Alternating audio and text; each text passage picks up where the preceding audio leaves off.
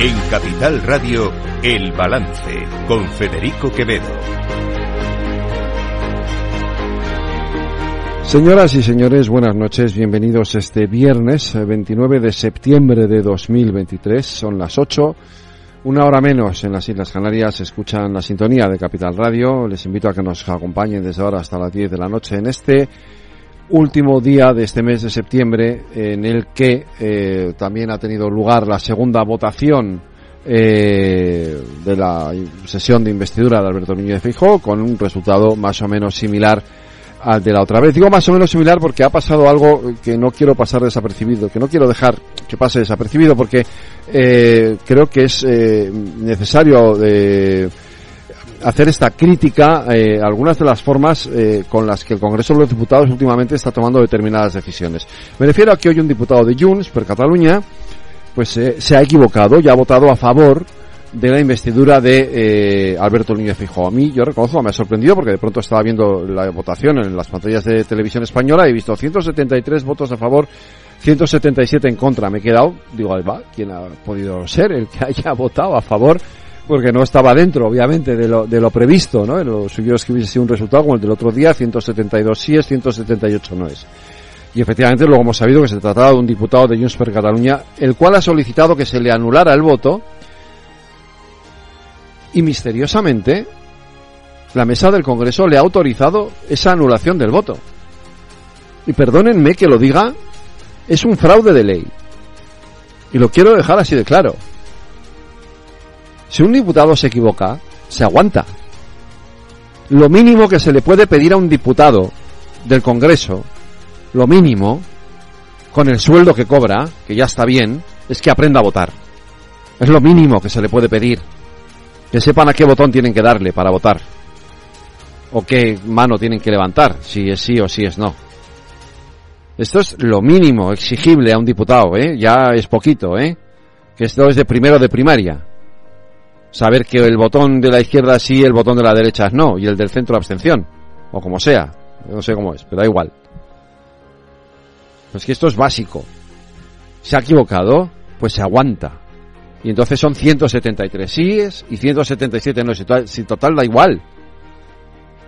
Ah, pero por Dios, ¿cómo van a ser? ¿Cómo puede ser que un diputado de Junts haya votado a favor de Feijó?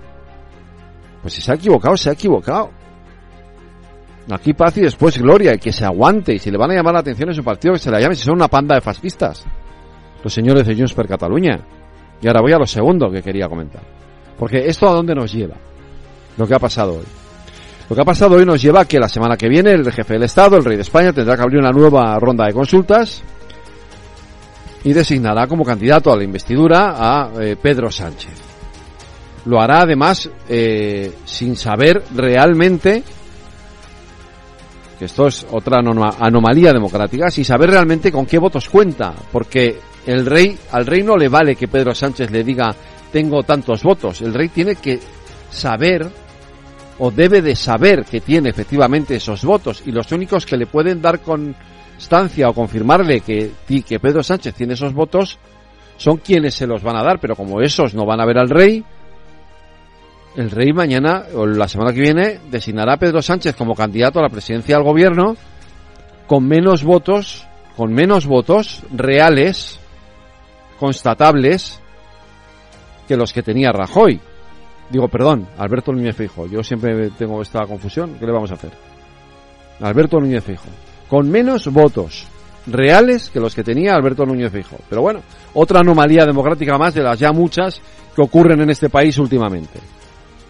Bien, entonces iremos a un periodo en el que Pedro Sánchez en las próximas semanas tendrá que negociar con los independentistas su apoyo. Ayer, hoy, esta mañana, ayer se presentó una resolución en el Parlamento de Cataluña. Saben ustedes que en el Parlamento se están eh, celebrando estos días el debate del Estado de la región, el debate de política general que se llama allí.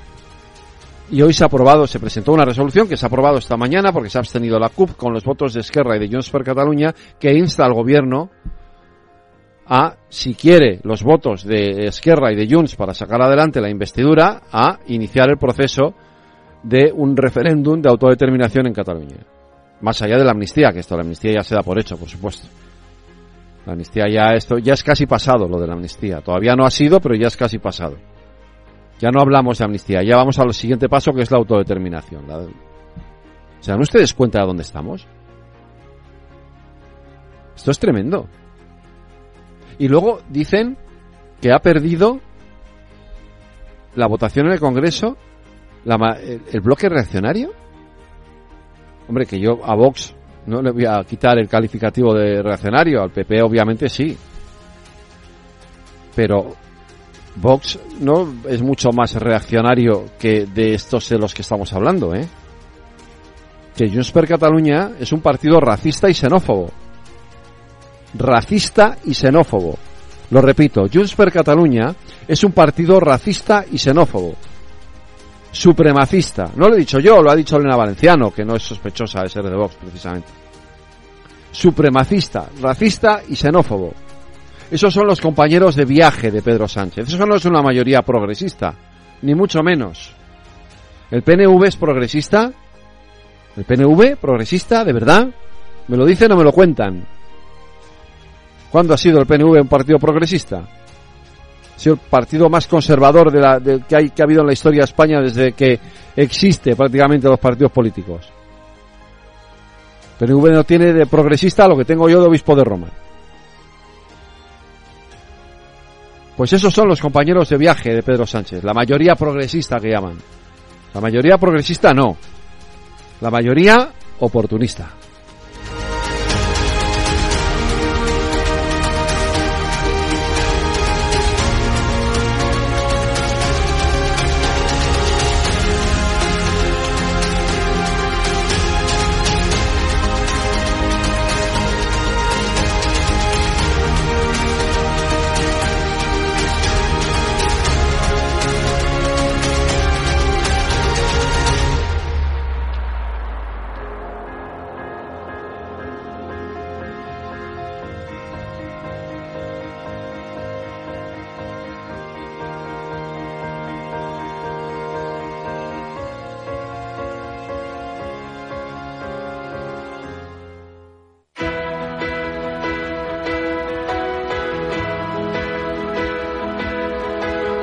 Las noticias de El Balance con Federico Quevedo, Aida Esquirej y Lorena Ruiz.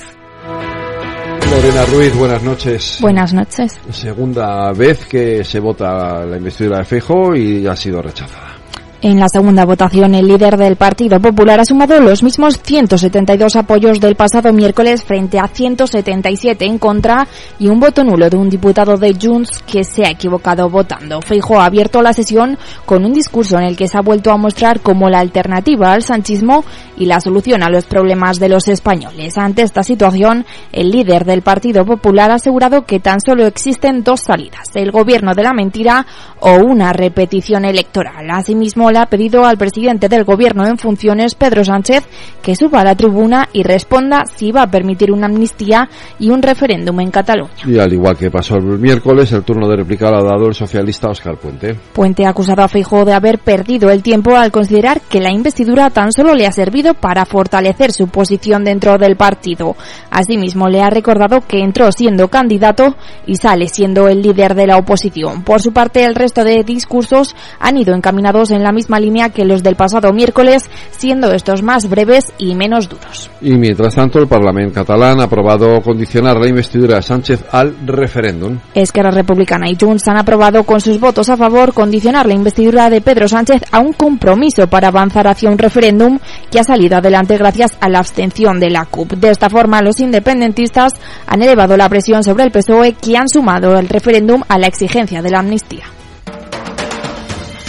Y como siempre terminamos en Latinoamérica. Pues terminamos en Cuba, donde el 88% de los ciudadanos viven en una situación de pobreza extrema, según señala el Observatorio Cubano de Derechos Humanos. Y es que la tasa de pobreza ha crecido 13 puntos en un año, algo que atribuyen a las crisis acumuladas y a la mala gestión del gobierno.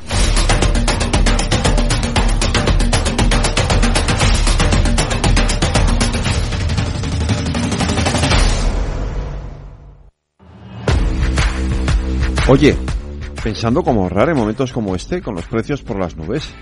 y todavía no conoces XTB, una nueva forma de invertir pensada para todos. Desde solo 5 euros y cero comisiones hasta 100.000 euros al mes para invertir en acciones y ETFs. Con XTB tu dinero está depositado en bancos españoles y tu broker es uno de los más respetados del mundo, regulado por la CNMV y los principales organismos internacionales. Y con oficina propia en Madrid desde el año 2008. Entra en xtb.com. Recuerda, xtb.com. A partir de 100.000 euros al mes, la comisión es del 0,2%, mínimo 10 euros. Invertir implica riesgos.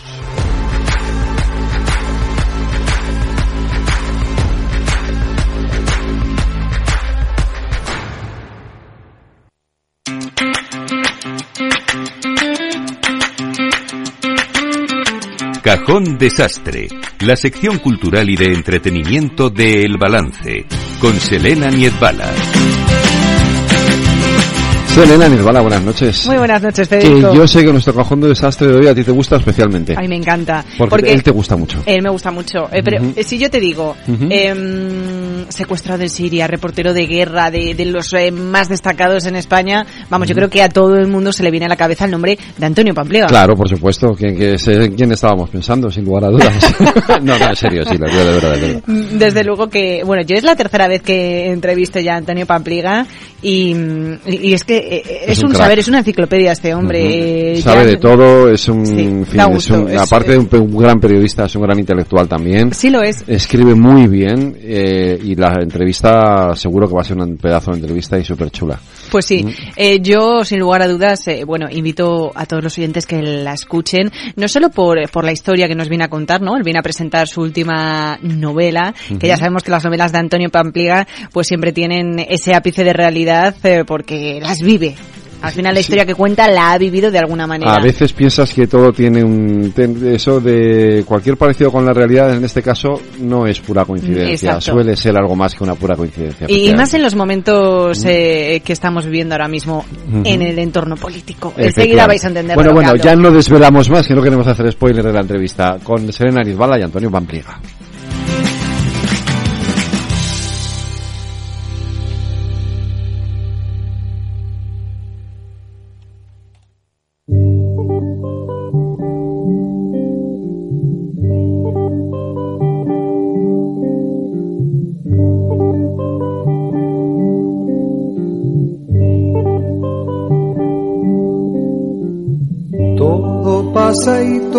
Queda, pero lo nuestro es pasar, pasar haciendo caminos, caminos sobre la mar. Nunca perseguí la gloria, ni dejar en la memoria de los hombres mi canción. Yo amo los mundos sutiles, ingrávidos y gentiles, como pompas de amor. Bueno, pues eh, con esta voz de Serrat hoy voy a tener el gusto de saludar al periodista y reportero de guerra Antonio Pampliega. ¿Qué tal, Antonio? Hola, ¿qué tal? ¿Cómo estás? Bueno, eh, un gusto entrevistarte por tercera vez. No sé si te acordarás de mí, seguramente no, porque la verdad es que ha sido eh, en amplios saltos de tiempo. Pero en esta ocasión eh, vamos a hablar de, bueno, en concreto de un libro que acabas de publicar. No hace falta viajar a territorios en conflicto fuera de nuestras fronteras porque el quinto nombre que hoy presentas en Capital Radio relata una historia de la Guerra Civil Española. Un asesinato, un hecho pasado que tú además eh, resucitas y por un parentesco familiar. Pero cuéntanos tú mejor, Antonio. Imagino que se descubren además muchísimas cosas documentándose para un libro. eh, ya no hablo de la historia, sino además de tramas familiares. Pues sí, la verdad es que fue un libro, o ha sido un libro por accidente. Eh, no es un libro que yo busqué, sino que me llegó a través de un buen amigo de Ildefonso, que él trabaja en la memoria histórica de Alcalá de Henares, y bueno, pues buceando en los archivos, encontró un asesinato ocurrido en Mejorada del Campo, que es de donde yo soy originario, ¿no? Entonces, en 1935, el 5 de octubre concretamente, el sacristán Tomás Martínez Negro es eh, asesinado por cinco mejoreños. Tres de ellos están fusilados, un cuarto está eh, en prisión y el quinto está huido. Bueno, el quinto nombre, su apellido es Pampliega y así es como, como aparece la historia y cómo empieza a tirar del hilo para saber quién es ese Pampliega, qué parentesco tengo y sobre todo y más importante, qué es lo que ocurrió realmente con el sacristán en el 36 en mi pueblo. Claro, es que además eh, Pampliega, oye, pues eh, no es un apellido muy común y menos en Mejorada del Campo, ¿sabes? Es como si me pasa a mí, Niezbala. Pues está claro que algún lazo familiar hay por ahí. Exactamente, exactamente. Entonces yo pregunto a mi padre, eh, ¿conocemos a Eladio Pampliega? Y me dice mi padre, no tengo ni idea. Y entonces, bueno, dije, pues vamos a investigar, porque uno, quiero saber quién es y qué grado de parentesco y dos, quiero saber dónde acabó este señor, porque claro, huido, pues puedes decir lo mismo cogió un carguero y se fue a América o acabó en Mataus en un campo de concentración o se enroló en la 9 luchando contra los nazis en París.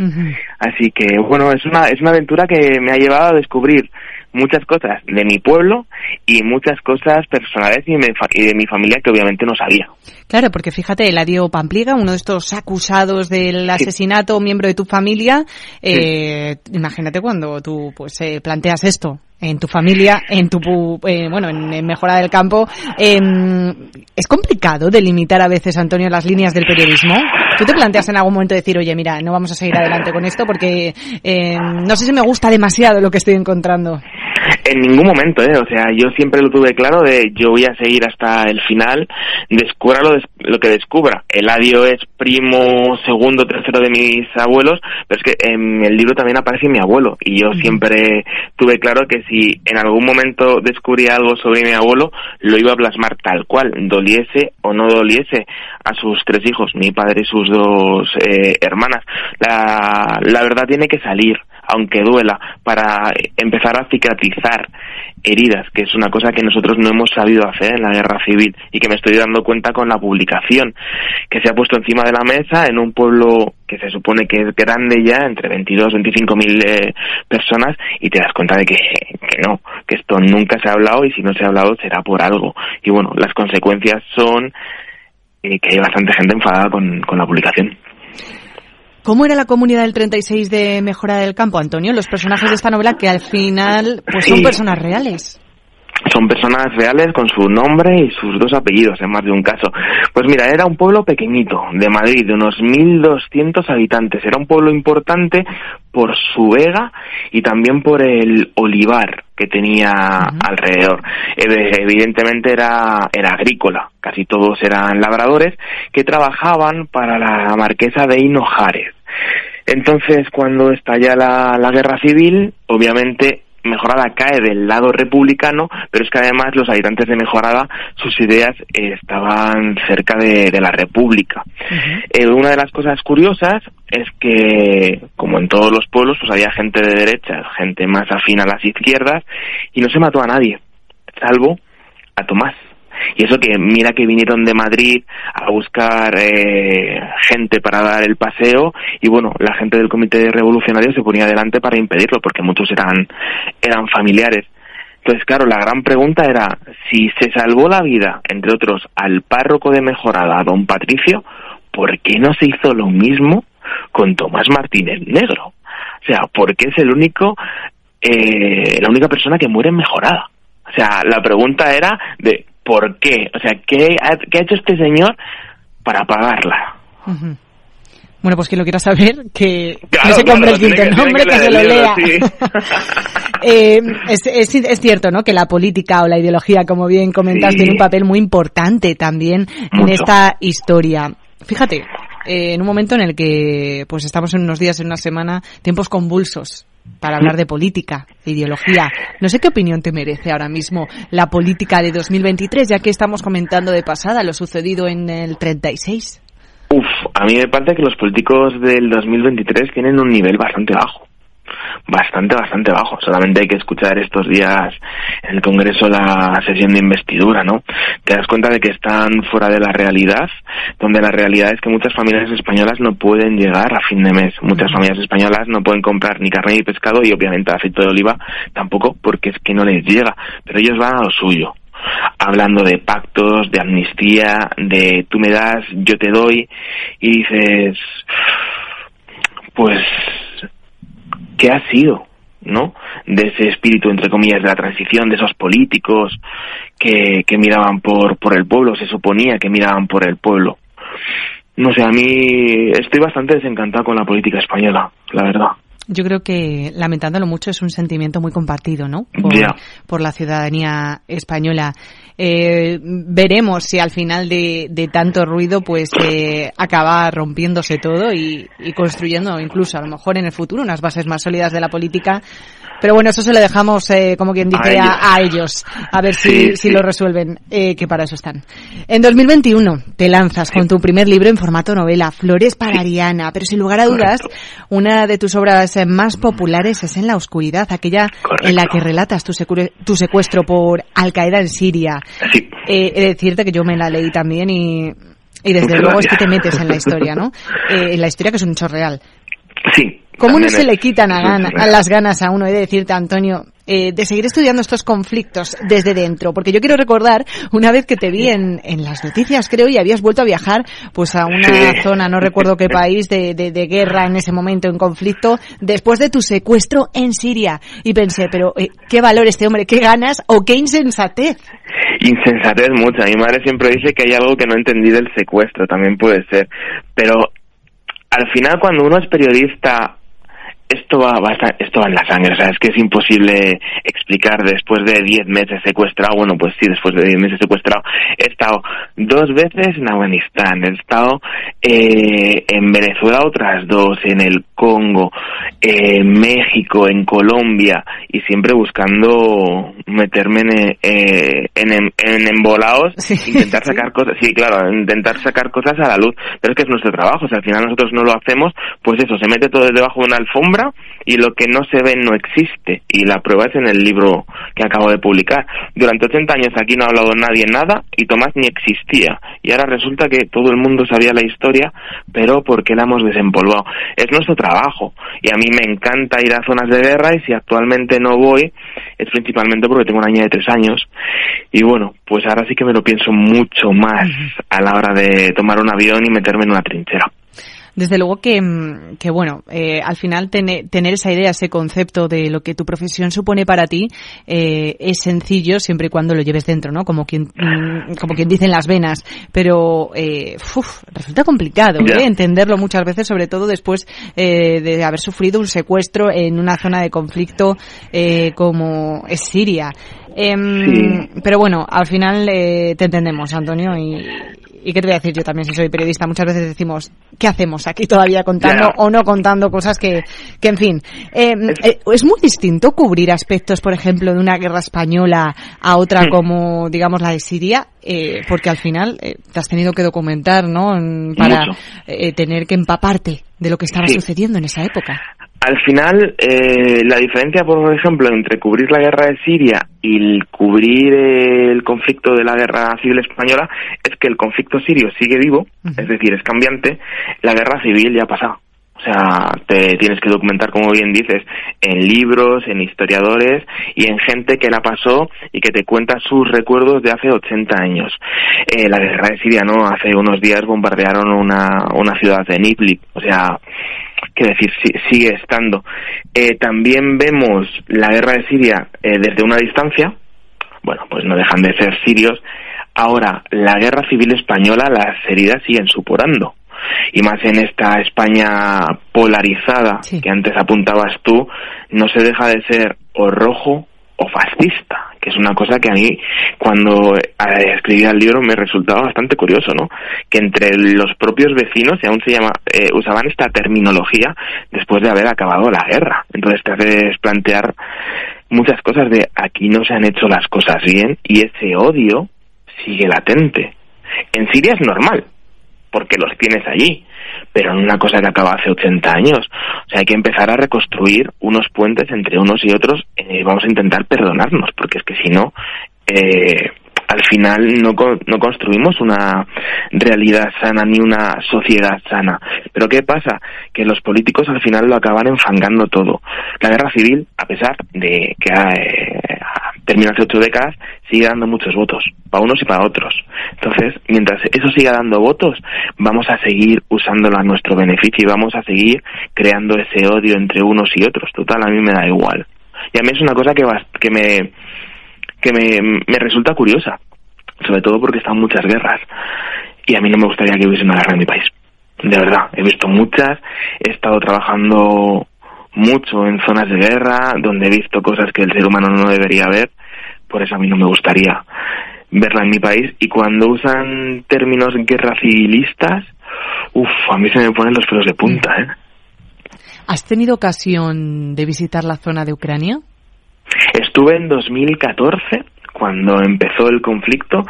Eh, he intentado ir en 2022, 2023, pero me enteré que el gobierno ucraniano me había puesto una sanción de 10 años por contar cosas que no querían que contásemos. Esto es que en 2014 estaba en la zona de Pervomais que pertenecía a la zona prorrusa, es decir, donde bombardeaba Ucrania. Entonces, eh, durante un reportaje que estábamos haciendo, eh, la artillería ucraniana bombardeó el pueblo y tuvimos que salir corriendo con, eh, eran mujeres y eran niñas que estaban en un comedor social. Entonces, hicimos la nota para Al Jazeera, fotos, texto y vídeo, y dijo el gobierno ucraniano que estábamos mintiendo, que ellos no bombardeaban zonas civiles. Y, y piensas, pero si en el vídeo se ve claramente como, como las, los cristales revientan por las bombas que me estáis contando. Bueno, sanción, 10 años, bueno. Ya se volverá ahí. no, te queda mucho, la verdad. Si fue más o menos en 2014, te queda el año que viene. No sé si este puede ser eh, pues el paso previo a un nuevo proyecto de Antonio Pamplona. Bueno, Antonio Pamplona tiene un proyecto ahora entre manos. Bueno, tiene muchos. O sea, no será por proyectos, sino será por dar vueltas a la cabeza. Tiene otro libro, una novela, eh, entre manos, que está ambientada en ese primer Alepo de septiembre a noviembre en un grupo de periodistas, ¿no? Muy jóvenes. Entonces, bueno, los protagonistas es posible que a alguien les suene.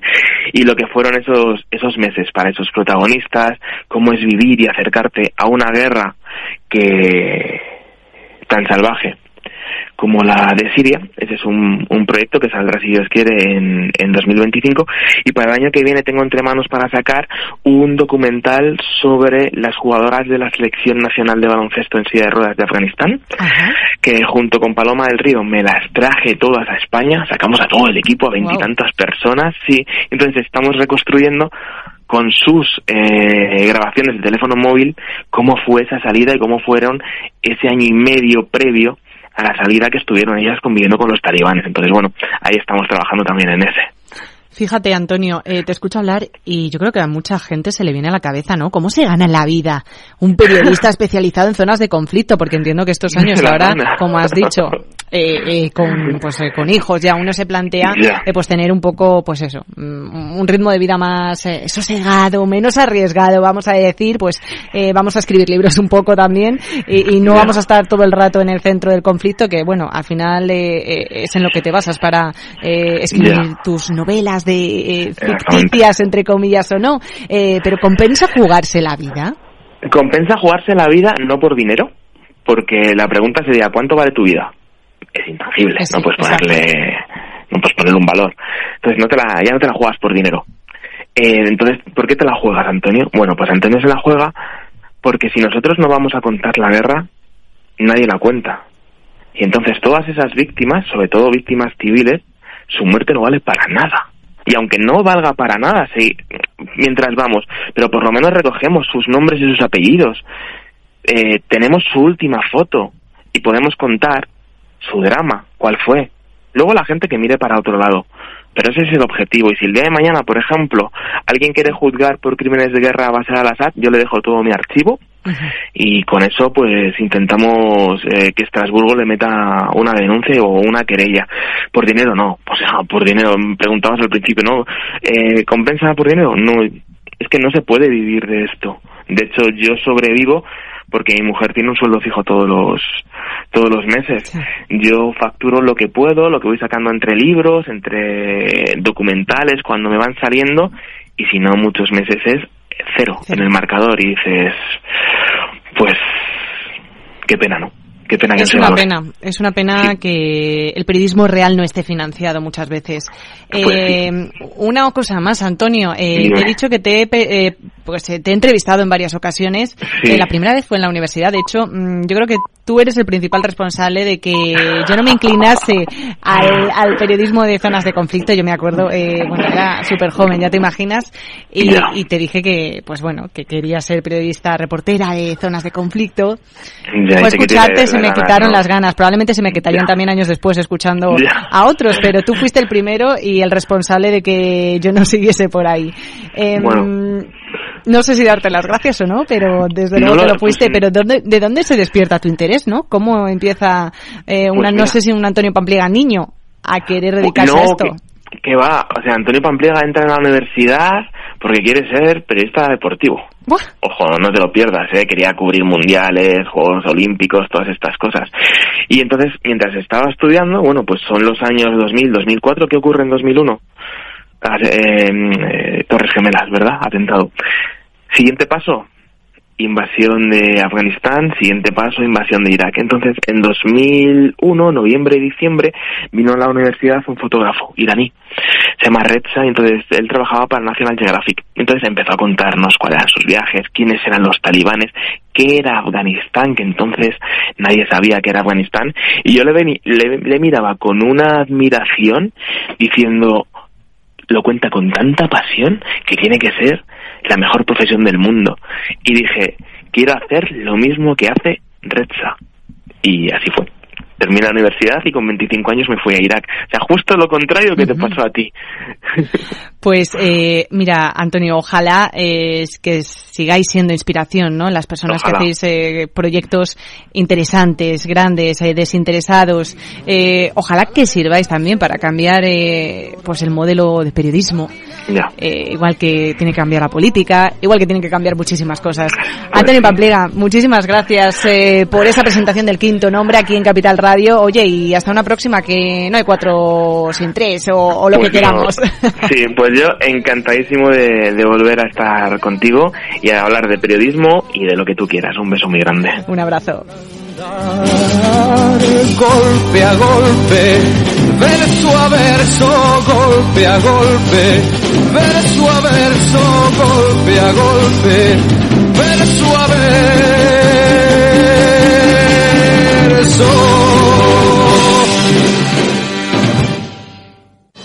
Si millones de personas vienen a las oficinas de correos cada año, será por algo. Ingresar y retirar efectivo de tu cuenta bancaria en nuestras oficinas de forma fácil y segura es uno de esos algo. Descubre este y otros productos en las oficinas de correos y en visitcorreos.es.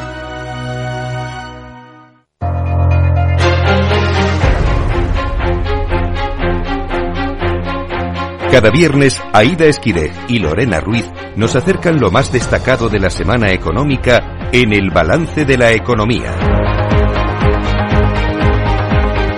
Lorena Ruiz, buenas noches. Buenas noches. Pues como cada viernes, efectivamente, vamos a hacer repaso de los titulares económicos de toda esta semana. La inflación ha subido un 9 décimas en el mes de septiembre y se sitúa en el 3,5% según el dato adelantado del INE. Se trata de su valor más alto desde el pasado mes de abril, que es consecuencia de la subida de los carburantes y de la electricidad. Y por su parte, la inflación subyacente ha descendido tres décimas, hasta el 3 5,8% y se sitúa en una tasa que es de 2,3 puntos superior a la del IPC en general, siendo esta la más baja desde junio de 2022. Esta inflación ha hecho que la cesta de la compra se haya encarecido un 14,1% en el último año, según el último informe de la OCU.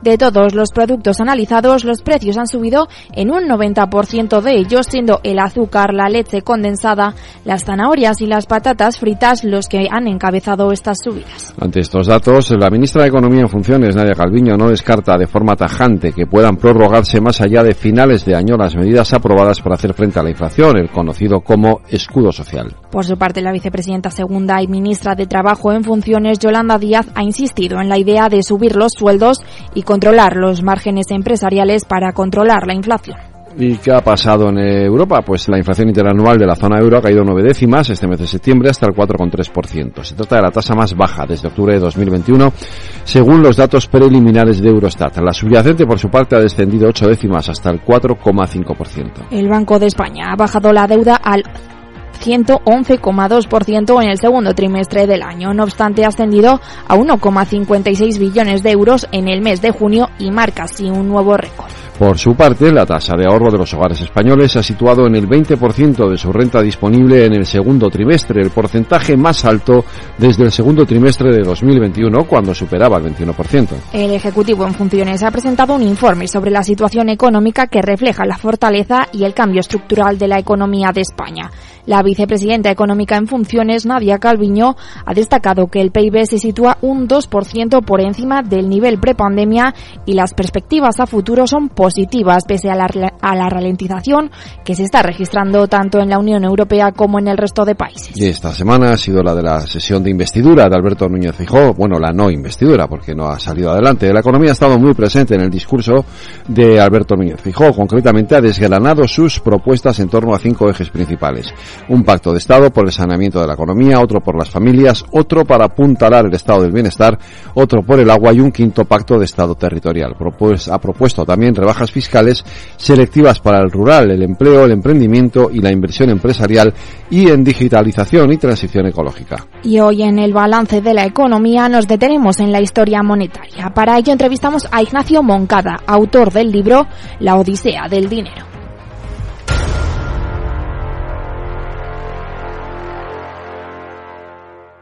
Pues para hablar del dinero, de la historia del dinero, Lorena, tenemos hoy a Ignacio Moncada, que es licenciado en Economía con especialización en Sistema Monetario y Mercados Financieros, ingeniero industrial por la Universidad Pontificia de Comillas.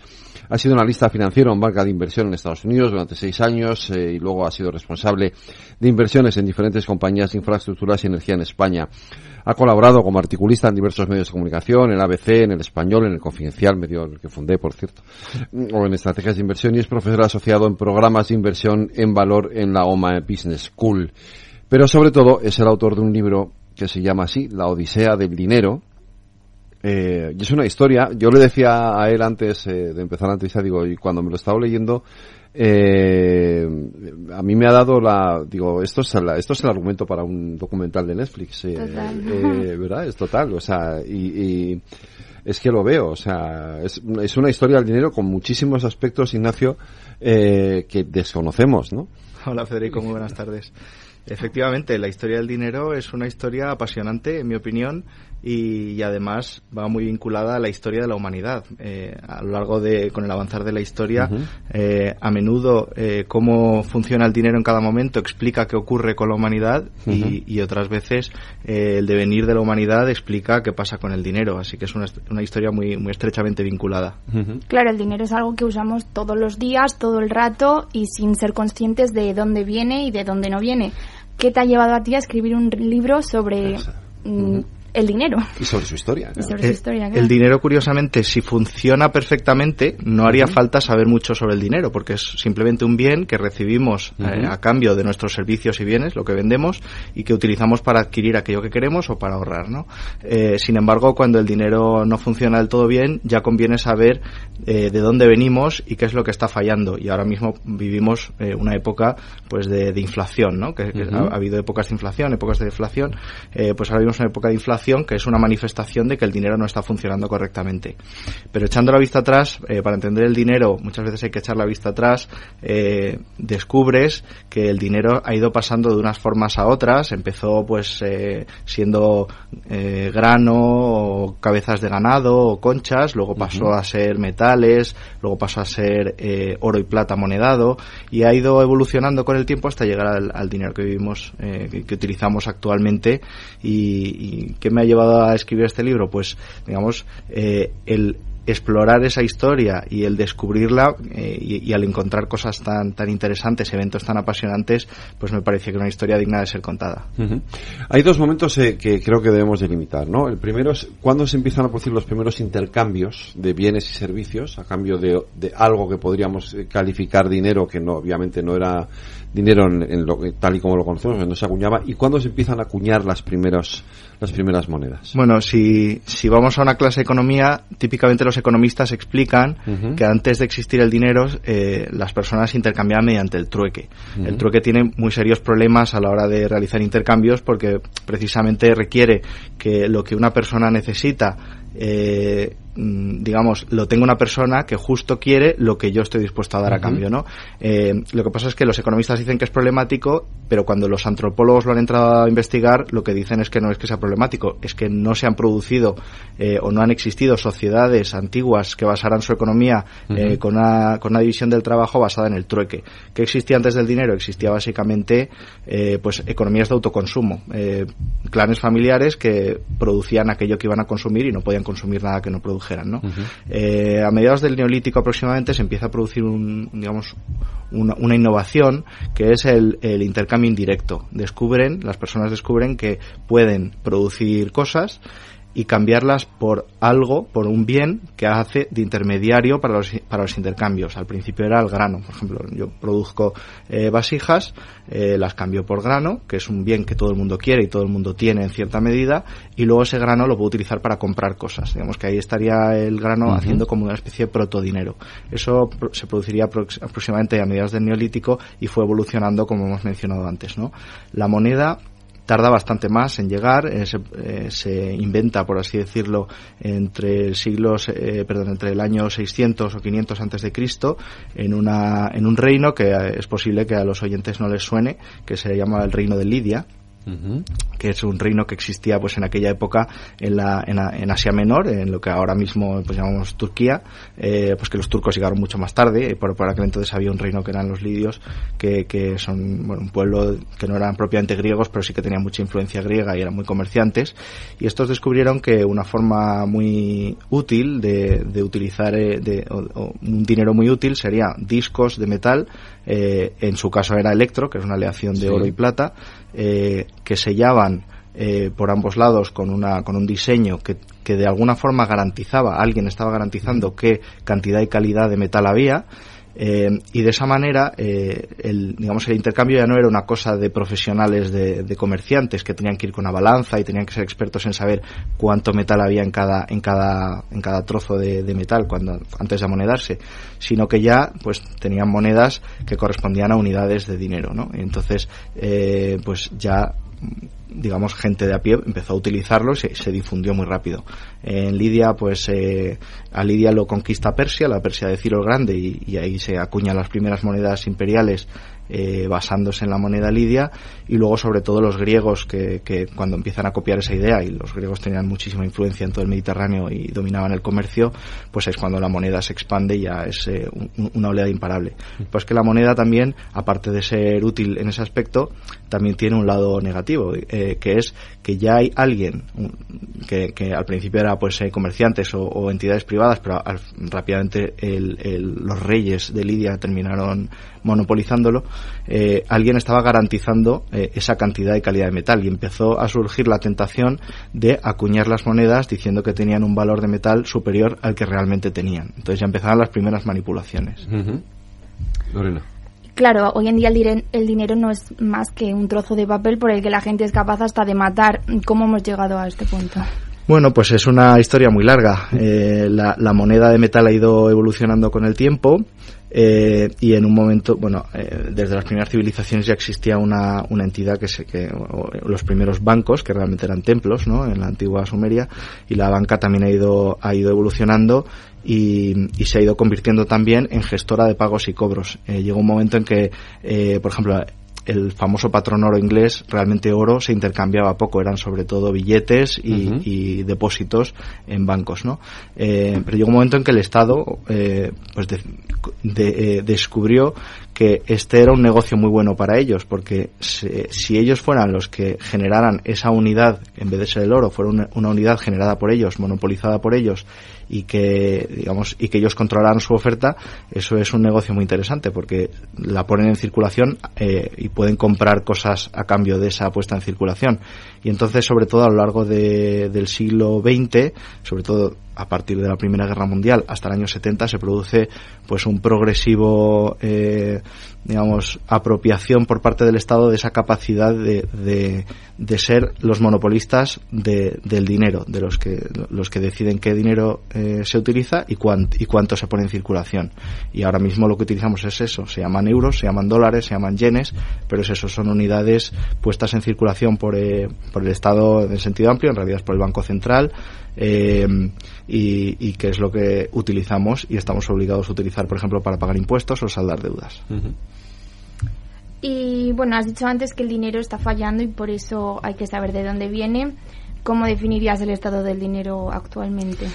Bueno, eh, actualmente estamos viviendo una lucha contra la inflación. Eh, hemos tenido, eh, sobre todo a partir de la crisis de 2008, un aumento de, un doble efecto. Por un lado, ha aumentado mucho la cantidad de dinero en circulación, puesta, puesta en circulación por los estados eh, como, como, forma de combatir la crisis de 2008 y aparejado a ello eh, había un aumento enorme de la demanda de dinero.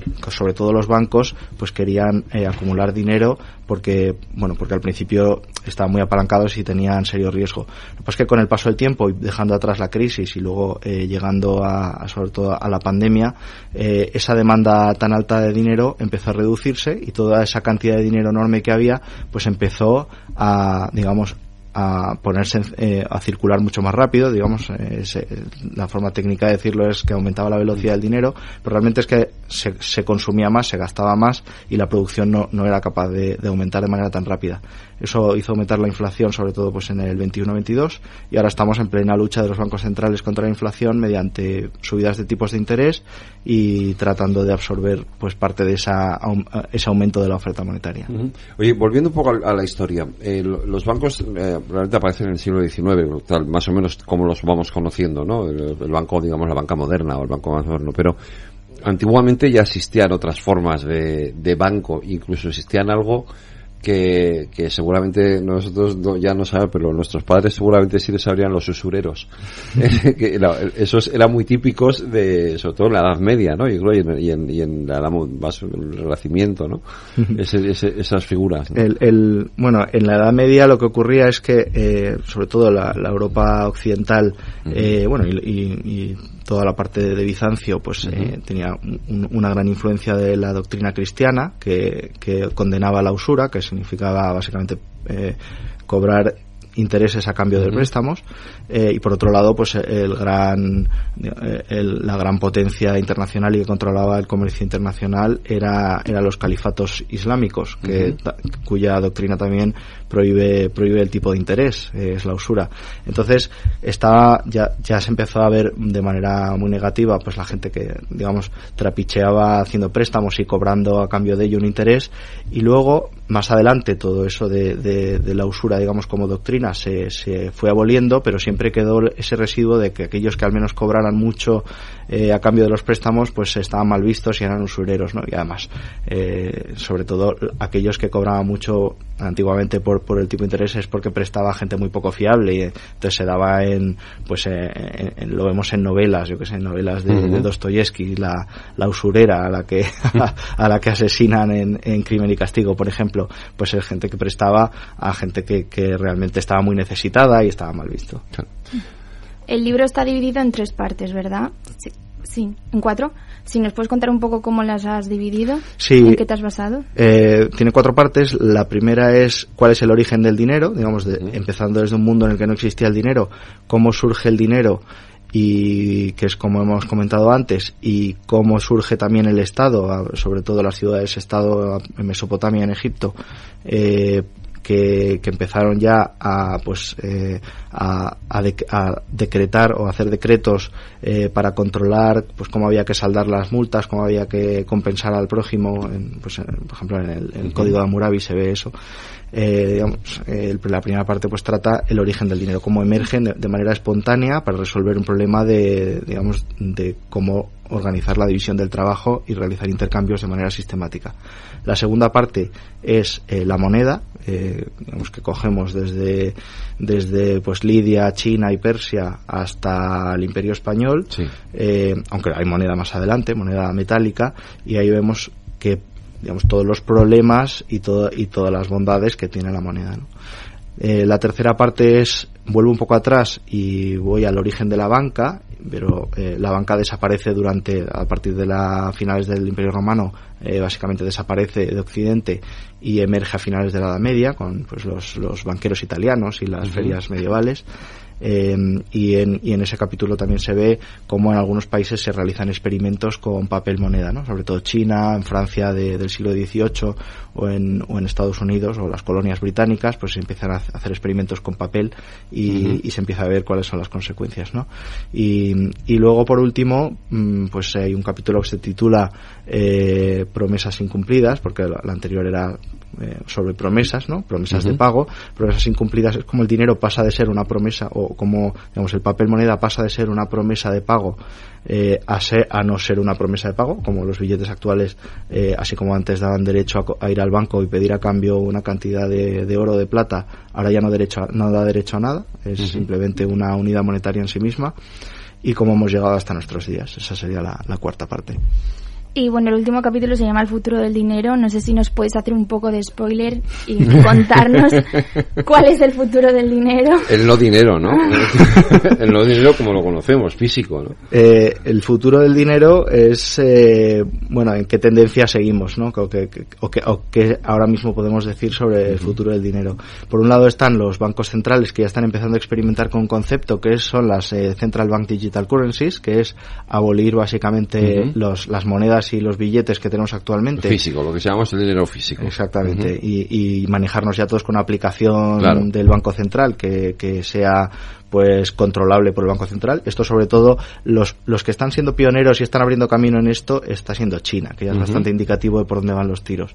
Eh, por otro lado está todo el mundo de las criptomonedas y Bitcoin, que que es una reacción tanto a cómo funciona el papel fiat, que ha ido perdiendo muchísimo valor en, los últimos, en las últimas décadas, como a este, a este intento de, de los, eh, de los eh, bancos centrales de controlar todavía más y mejor el dinero.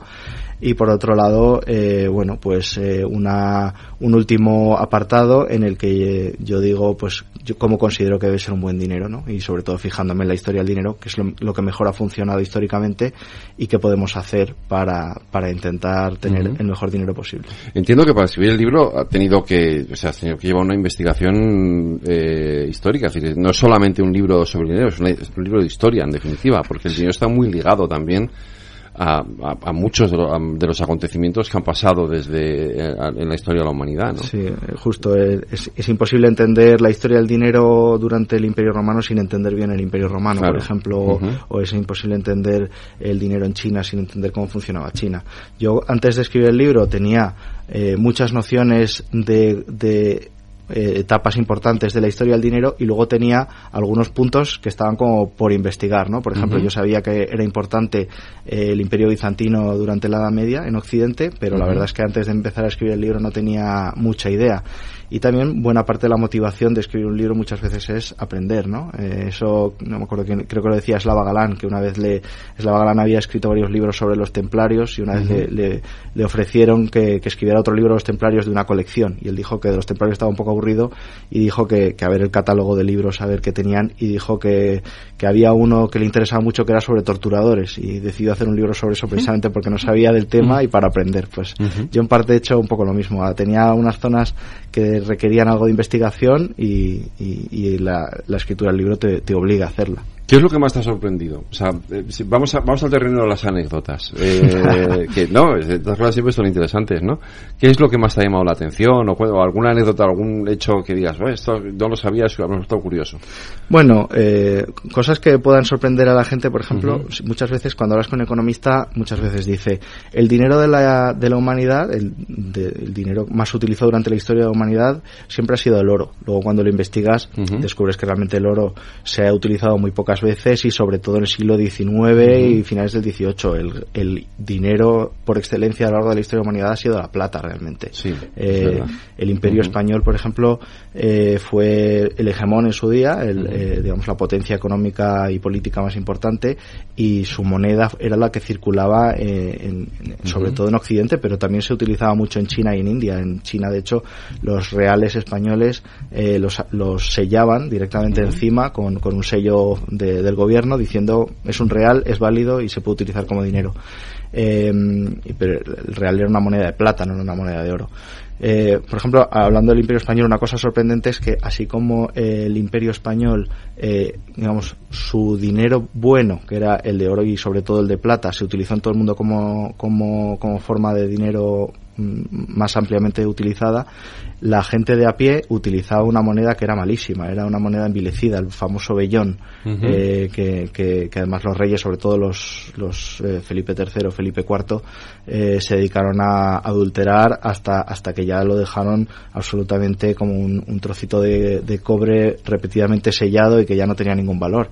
Y, y por ejemplo, leyendo pues eh, pasajes de de Quevedo, de Francisco uh -huh. Quevedo, pues eh, se, se, pues a, a, veces habla, por ejemplo, dice, dice en un momento, eh, con la baja de la moneda nos hemos quedado hechos cepos de limosna, uh -huh. eh, pues que, que, ha empobrecido a la gente, básicamente. pero bueno, por ejemplo, una, una, cosa muy interesante es esa dualidad de cómo en el Imperio Español el dinero bueno se utilizaba por todo el mundo para el comercio, mientras la gente utilizaba un dinero de cobre, de bronce, de muy mala calidad. Uh -huh. El patrón oro, pros y contras. El patrón oro tiene un, una, un, gran pro, que es que es un dinero que no depende de nadie, es un uh -huh. dinero que nadie puede manipular, eh, más que el patrón oro, el oro, porque el patrón oro, sí. digamos que el, el, patrón oro es un sistema que se basa en el oro como liquidador de deudas, pero sobre todo lo que utiliza la gente en su día a día son billetes y depósitos. Uh -huh. eh, pero el oro también tiene alguna, algunas contras. Eh, eh, por ejemplo, en, un, en caso de crisis, pues tú no puedes imprimir oro. Eh, es muy difícil extraer de las minas oro y cuando hay un aumento de la demanda monetaria muy fuerte, repentina, que típicamente ocurre en una crisis o en un, o en un, o en un momento de incertidumbre, pues por ejemplo por una guerra o por una revolución, eh, ahí lo que se sufre eh, con un patrón oro es una deflación, y casi inevitablemente. O sea, uh -huh. eh, se puede minar, pero el, la velocidad a la que, a que, los mineros sacan el oro de, de, de, la tierra es muy, muy lento. Uh -huh. ¿Cuándo aparece la inflación por primera vez? Bueno, la inflación es, es algo muy viejo, porque antiguamente, incluso en el neolítico, se utilizaban formas de dinero que en un momento dado dejaban de ser útiles, por ejemplo. Uh -huh. eh, se utilizaba eh, el grano al uh -huh. principio, pero si tienes una cosecha muy buena un año, eh, el grano es muy abundante y eso en el fondo es inflación, porque claro. el resto de los bienes, eh, digamos, frente a su, su, su, valor o su precio frente al grano eh, se dispara porque el, el, grano se está hundiendo. Entonces, digamos, la inflación no es un fenómeno actual, es un fenómeno bastante viejo. Uh -huh. Pues Ignacio Moncada, autor de La Odisea del Dinero, muchas gracias por venir aquí al balance de la economía de Capital Radio. Gracias a vosotros, muchas gracias. Y nada, de, dicho, ¿eh? O sea, lo de, lo de que esto tiene un documental, eh, ahí queda, ¿eh? Lo exploraremos. muchas gracias, Ignacio, un abrazo. ¿Crees que tu empresa necesita un empuje digital? ¿Te faltan recursos para avanzar? ¿Quieres conocer lo que otros ya están haciendo? Acude al evento Universidad Pyme en IFEMA Madrid los días 26 y 27 de octubre. No te lo pierdas. Más información en universidadpyme.fundae.es.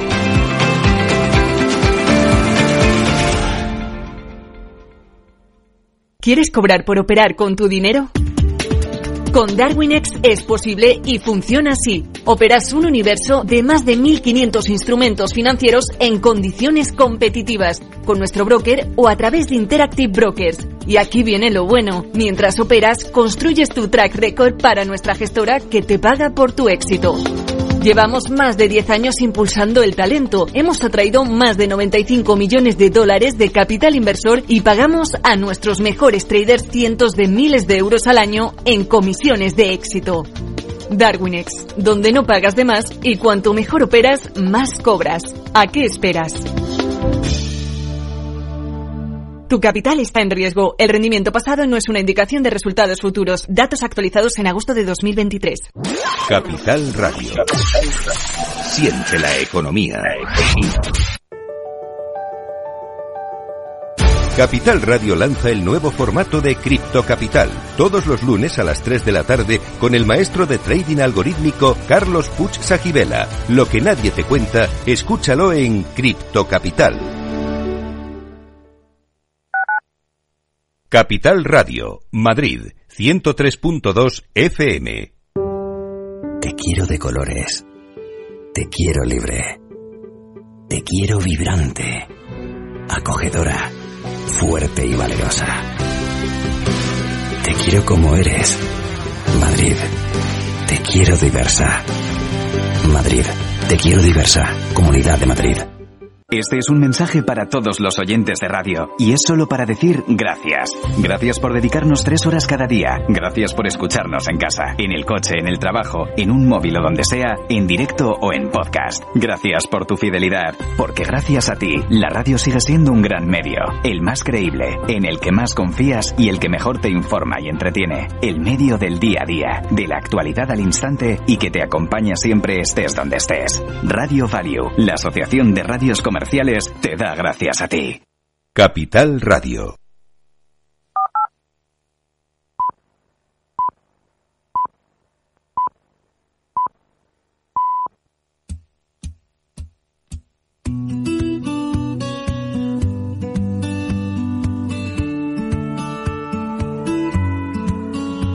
I wanna start this out and say, I gotta get it off my chest.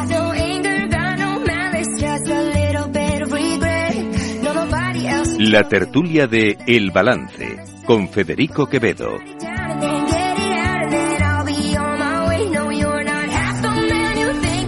Pues vamos ya a las nueve de la noche, una hora menos en las Islas Canarias, a nuestro tiempo de análisis, de tertulia, de reflexión. Lorena Ruiz, eh, yo no conocía a esta chica, luego he sabido que es oyente habitual del programa, eh, que hoy es su cumpleaños. Hoy es y, su oye, cumpleaños. tiene, tiene, tiene unos temas muy bonitos.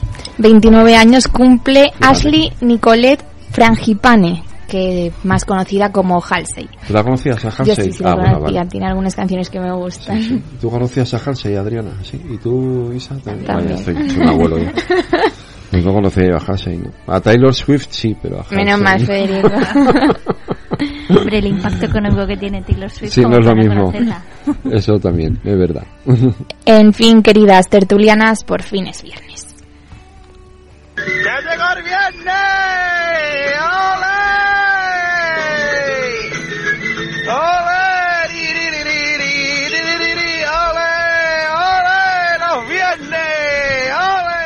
Unos apuntes antes de empezar a modo de resumen. Termina la semana de la investidura sin nuevo gobierno a la vista y con los indepes arremangándose para librar todas las batallas. Por otro lado, la rapidez y unanimidad con la que ha actuado el PSOE al expulsar a Daniel Biondi tras amenazar físicamente a José Luis Martínez Almeida no borra que el concejal tenía antecedentes de excesos y que se dejaron pasar. Lo primero de todo, Feijo vuelve a Génova 13 investido como líder de la oposición. Dicho de otro modo, lo que ganó en las urnas lo perdió en el Congreso, es lo que tiene una democracia parlamentaria que hay victorias con sabor amargo. Y el debate sale reforzado, le veis como líder de la oposición mucho tiempo. Claro que todo esto está un poco pendiente de lo que pase a partir de ahora porque el foco ha cambiado de sitio, ahora ya está puesto en Sánchez y en su negociación con los independentistas. Ha llegado un nivel de pesadez Ahora el Partido Popular está en una encrucijada. Feijo ha dicho hoy que se va a dar el o el gobierno de la mentira o una repetición electoral, pero Esperanza Aguirre ha abierto la puerta a una abstención de los populares. Si yo fuera Feijó, le ofrecería los votos del PP, los que sean necesarios, creo que son 17, a Pedro Sánchez con tal de que no gobierne ni con comunistas, ni con independentistas, ni con filoterroristas. Yo desde luego lo haría. Estoy segura que si Feijó lo hace, que ojalá lo haga, se lo despreciaría con el máximo desprecio Pedro Sánchez. La amnistía aún no ha sido trasladada a un papel que conozcamos, no ha sido aún defendida por el PSOE en público ni ha podido ser analizada suficientemente, pero ya sabe a poco. Los partidos independentistas catalanes con representación en el Congreso la dan por hecho y han acordado exigir juntos a Sánchez que dé los pasos necesarios para el referéndum, si no, no habrá investidura. Así lo pactaron ayer Junts y Esquerra en el Parlamento catalán. Venga ya, toma democracia. Hablamos de una resolución que se ha aprobado hoy en Barcelona y que es toda una declaración de intenciones. Moncloa marca el referéndum como línea roja a Esquerra y a Junts. La competición. Moncloa teme que la pugna entre Junts y Esquerra afecte fatalmente a la negociación. Se reflejaría, según el gobierno, en la resolución en la que se condiciona el apoyo a un referéndum de autodeterminación. Ayer PSOE y PSC emitieron un comunicado conjunto en el que decían que por ese camino no hay avance posible. De su lectura se obtiene una conclusión. Si se pide el referéndum, hay elecciones. Si hay que ir a elecciones, iremos, ha dicho Salvadorilla. Nunca ha habido posibilidad de caminar por esta senda de la ruptura y la división en Cataluña. Los socialistas esto lo hemos dejado siempre claro y ayer era el momento de volverlo a reiterar y a dejarlo claro. Eh, nosotros por este camino no vamos a andar porque sabemos lo que pasó en Cataluña. Sí que estamos dispuestos a explorar eh, la continuación de unas políticas que ha desplegado el gobierno del presidente Sánchez porque claro, también está el tema de la amnistía. Vamos con ello. El gobierno puede contar con el apoyo de la mayoría del Congreso a la amnistía, según se deduce de las posiciones de Sumar Esquerra, PNV, Bildu y Junts en la sesión de investidura en curso. El PSOE ha callado al respecto, pero el resto hablaron para apoyar. El más expresivo ha sido Aitor Esteban, que ha dicho que entre usted y amnistía elijo amnistía. Y como dice la señora Gamarra, aquí lo que hay que decir es entre Feijó y amnistía, pues oiga, planteadas así las cosas, amnistía. Así que no, señor Feijó, así que no, señor Feijó, con estos mimbres, con estos mimbres, no. Y en fin, el jefe lleva un par de días dando la matraca con eso del clima enrarecido de la política española, pero la verdad es que no le falta razón a la vista de algunos sucesos recientes. Hay crisis en el PSOE de Madrid, que ha destituido a Biondi por amenazar a Almeida. El incidente, el socialista Daniel Biondi ha dicho adiós a su carrera política en el Ayuntamiento de Madrid. El concejal del grupo municipal del PSOE dimitió el jueves después de palmearle la cara a José Luis Martínez Almeida en el Pleno. Es que el señor Biondi ya amenazó a un diputado en la Asamblea de Madrid con que le iba a arrancar la cabeza. Es usted un violento en los plenos, señor Biondi, y no se lo voy a permitir. No me vuelva a tocar jamás la cara. Jamás. Como bien ha dicho Almeida, el precedente es el arrebato violento que tuvo contra Alberto Oliver, un diputado autonómico entonces de Podemos y al que amenazó con arrancarle la cabeza tras una comisión de transportes en la Asamblea de Madrid. Oliver, por cierto, es colaborador de este programa en la tertulia económica de los jueves y a quienes le conozcan no puede por más que sorprender una amenaza de este calibre a una persona que es todo simpatía y amabilidad. Por supuesto, aquí hemos obviado aquel desagradable suceso para no poner a Alberto en una situación incómoda, pero nos alegramos de la rapidez con la que han actuado en la dirección socialista madrileña. Y como no, en nuestros temas de la tertulia tenemos que hacer mención especial a los diputados que no han sido uno, sino dos los que se han equivocado votando sí a la investidura de Fijo en vez de no. A su favor diremos que es una pregunta de examen algo complicada. El primero fue el diputado del PSOE, Herminio Rufino Sancho. Sánchez Iñiguez Herminio Rufino. Sí. No. Perdón. Perdón. San, Sancho Iñiguez Herminio. Perdón. Disculpen, por favor. Disculpe. He pronunciado mal su apellido. Sancho, Sancho, Sancho Iñiguez Herminio Rufino. No. Y claro, como hoy ha conseguido votar bien, ha salido ovacionado del Congreso. Soy Íñiguez Hermino, Herminio Rufino. No. El segundo en equivocarse ha traído más polémica al hemiciclo. Ha sido el diputado de Junts, Eduard Puyol. Puyol, Bonel, Eduard. Sí. Sí. Sí.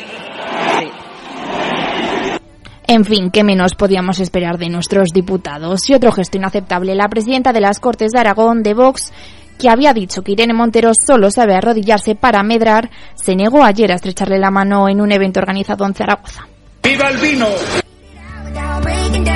Pues eh, muchas gracias, Lorena. Vamos allá con nuestros temas, con nuestra tertulia. Isa Martínez Rivas, buenas noches. Buenas noches. Adriana Ochoa, buenas noches. Muy buenas noches. Y Carmen Andrés, buenas noches, Carmen. Eh, Carmen, ábrete el micro. ¿Se me oye? Ahora, Ahora. ya sí. Eh, eh, a Sí. ver, Muy buenas yo, noches. sobre esto último, sobre el, el tema de los dos diputados, porque además ha sido la gracia, esta, fue la gracia el último- otro día, es verdad que fue. Lo último ha sido lo de Vox, ¿no? ¿Eh? Lo último no ha sido lo de Vox. ¿Qué es lo de Vox? ¿Esto Lo qué de es? la, perdón, lo de la ministra de Igualdad. No, bueno, sí, pero ahora vamos. Ah, bueno, iba, no, no, iba, iba con, con todos estos temitas, así un poco. iba- antes de entrar en el tema polémico, político, quiero decir, de, de la semana, eso que es. Iba con las anécdotas, que unas son más y otras son menos. Eh, a mí no me parece. no- a mí, el otro día, lo de Sancho, bueno, tuvo su gracia tal. A mí hoy no me ha parecido bien que le hayan anulado el voto al, diputado de Junts. Es decir, si tú te equivocas, te equivocas, majo, te están pagando para esto. ¿Vale? Entonces, te has equivocado, pues te has equivocado y te aguantas. Y, y lo siento mucho. A mí, francamente, me parece, eh, no voy a decir un fraude de ley porque no sé si lo es, pero me parece demencial que se le haya anulado el voto porque se ha equivocado. Pues te has equivocado, te aguantas y ya está, y punto. Pelota, ¿qué le vamos a hacer? ¿No? Eh, ¿Lo harán a propósito? No lo sé. O sea, no, quiero decir, porque ganas bastante protagonismo y si tienes un margen de unos cuantos votos para no investir a nadie, pues... Puede eh, ser, sí, sí, no descarto. Quiero decir, mm, son trescientas y pico personas. Algunas sí. se va a equivocar. En algo tan esto, además ni siquiera es el que que no dar el botón, que oye, cuidado, eh, no que dar un botón tampoco es tan fácil. Mi hijo tiene No, no, 10 no. años y da muy bien a los botones. No sé, yo a veces me da por pensar mal. Piensa mal y acertarás, Sí, Como un recadito, a lo mejor me equivoco y voto mal, ¿no? No creo, ¿no? A ver, al final esa anécdota que se queda, bueno, luego rectifica rápidamente, pero bueno, ya está. Es que como tampoco hay mucha chicha más allá de la anécdota de estás además votando a viva voz, ¿sabes? Puede ser más entendible lo del diputado socialista, porque... Pues se equivocó en el apellido, bueno, Claro, había ahí eso una... lo puedes, cierta- ¿no? vale. Sí, soy Sancho, pero no, voto en contra de Fijo, ¿no? Vale, lo puedes, lo puedes comprar, pero lo del diputado este de Junts, no sé, estás a por uvas. Esa Sí. es la, la- Claro, efectivamente. vale, pues, oye, tú ganaste el sueldo, majete, ¿no? Que Además, a sabiendas de, de que la pregunta de- del pleno de hoy era la votación concreta de Feijóo, Claro, no había sí nada más. o no, no había nada más. Entonces, bueno, pues a lo mejor se tienen que poner las pilas, que para eso, Para eso le les pagan, pagamos. eso les yo, ¿no? yo creo que es interesante lo de que lo hace a viva voz, ¿no? O sea, le ponen el foco de Mm. su partido. O sea que... Por eso he dicho, digo, a lo mejor a veces ser maquiavélico y digo yo, no Sí, me habré sí, equivocado sí. queriendo sin querer y, uy, fíjate. Carmen. No sé, es que en todo el día el único trabajo que tienen que hacer es decir sí, no, abstención. O sea, creo que no es tan complicado como para poderse equivocar, tienes que estar extremadamente despistado para equivocarte. Eh, eh, a mí tampoco me ha gustado que anularan ese voto, eh, porque, bueno, en este caso no, no variaba nada el resultado final.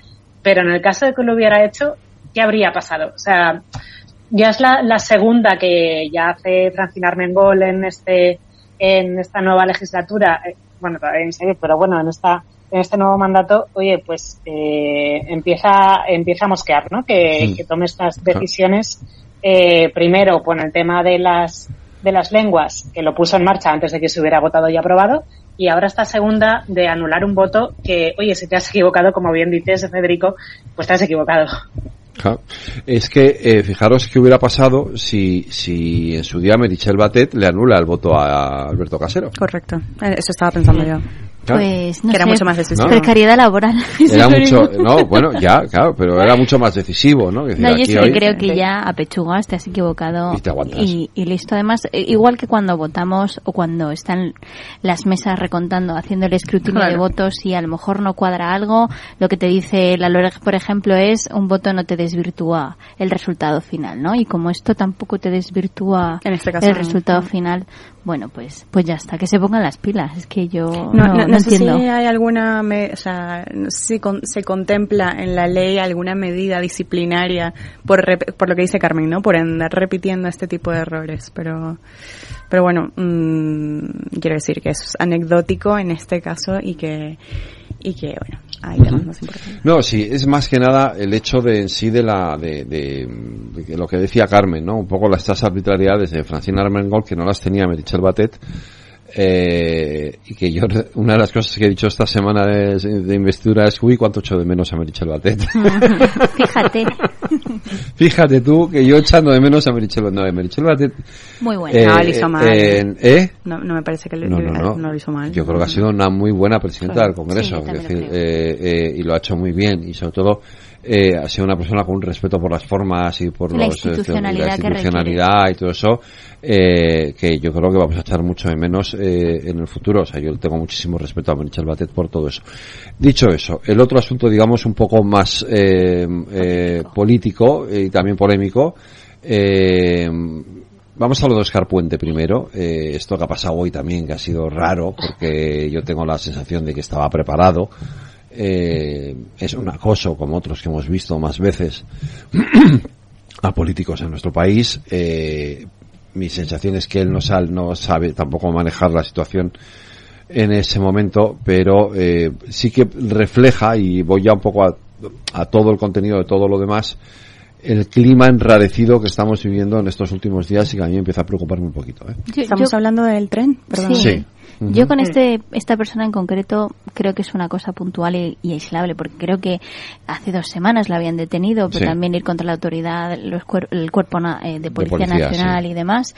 Em, y con el tema de pues este esta confrontación de un ciudadano hacia un político al final es parte de lo que les toca no es verdad que si eso se excede evidentemente pues uno tiene uno tiene que, que hacer lo que tiene que hacer no como cuando va cualquier político de cualquier tinte a una universidad o a una charla y se les hace un scratch o está en la finalina de la violencia, que no puedes permitir eso, pues evidentemente los políticos tampoco están para eso, ¿no?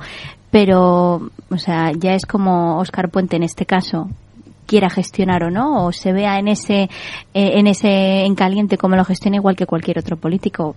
Pero es que es el día a día, ¿no? Son figuras eh, públicas, institucionales y evidentemente cualquier ciudadano tiene el derecho a pues acercarse a un político y hacerle cualquier pregunta siempre eh, en el marco del respeto. Por supuesto, pero si el político te dice hasta aquí hemos llegado, eh, tú te vas a tu asiento y punto, ¿no? Sí, Carmen? pero este estaba, yo creo que este estaba Sí, un poco tarado. Un poco taradillos. Carmen. Eh, sí, que de todo hay. Es verdad que, que encima si la persona ya tiene predisposición de eso, si encima el clima está caldeado y además tú eres un diputado que, que, que fomenta un poquito también la, la crispación, porque es, lo que hace también Oscar Puente, pues hombre, todo se junta y acaba en un combo pues un poco desagradable. Y hombre, de Oscar Puente la- el trayecto desde Valladolid a Madrid son 35 minutos, pueden ser. Eh, hombre, pues mira, te vas a la cafetería y ya está. Pero no estás perjudicando también a todo un tren eh, durante 45 minutos, ¿no? Y que todo el mundo sepa lo que ha pasado. Bueno, eh, no sé, no, lo eh, sacaría más allá de la, de la anécdota, pero, eh, pero bueno, el- no, lo, no lo llevaría mucho más allá. No o sea, yo creo que, que es lo que dice Isa. O sea, el- en- entiendo que este tío es un personaje de los que hay por ahí, que, que además son muy comunes, más comunes de lo que, de lo que creemos. Eh, porque, porque en los pueblos y, y en las ciudades más pequeñas pasará un montón, donde los, las ciudadanos de a pie tienen mucho acceso a los políticos porque lo encuentran, los encuentran en la Plaza Mayor frente al ayuntamiento. Quiero decir que, que en, en ca- en pleno canutazo con los periodistas, que, que, que quiero decir, es, es, es bastante común.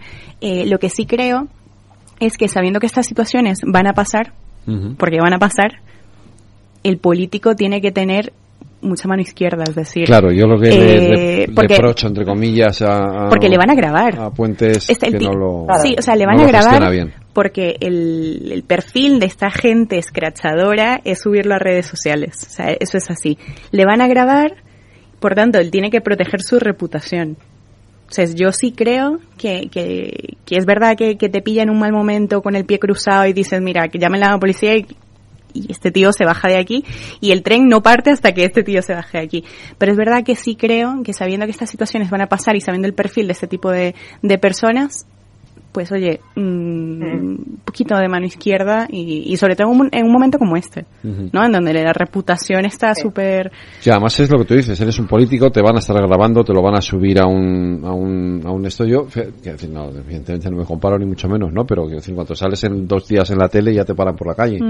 Y, y a mí alguna vez que, que, que me han parado, incluso para decir, no me gustó lo que dijo usted, lo, de- ¿sabes? lo típico, siempre, o sea, lo primero es intentar templar el- el- lo- los ánimos, eh, muy, muy amable siempre con la otra persona y, y cons- y es la forma en que la otra persona siempre acaba También te digo, lo que dice Carmen es la persona viene predispuesta. Es decir, Este venía la, perso- Claro. la persona Sí. no le está haciendo una pregunta al político en plan de, bueno, ¿y, y a ti qué te parece lo de Junts? No, ahí no había esa pregunta, ¿no? Sino que, que iba a pillar, diera igual lo que el político le dijera, ¿no? Entonces, es una que- situación complicada, pero... Y que dependiendo del momento, ¿no? Por ejemplo, hay eh, momentos muy dispares que tiene Macron a veces cuando hace Mm. algún acto y está por la calle y demás.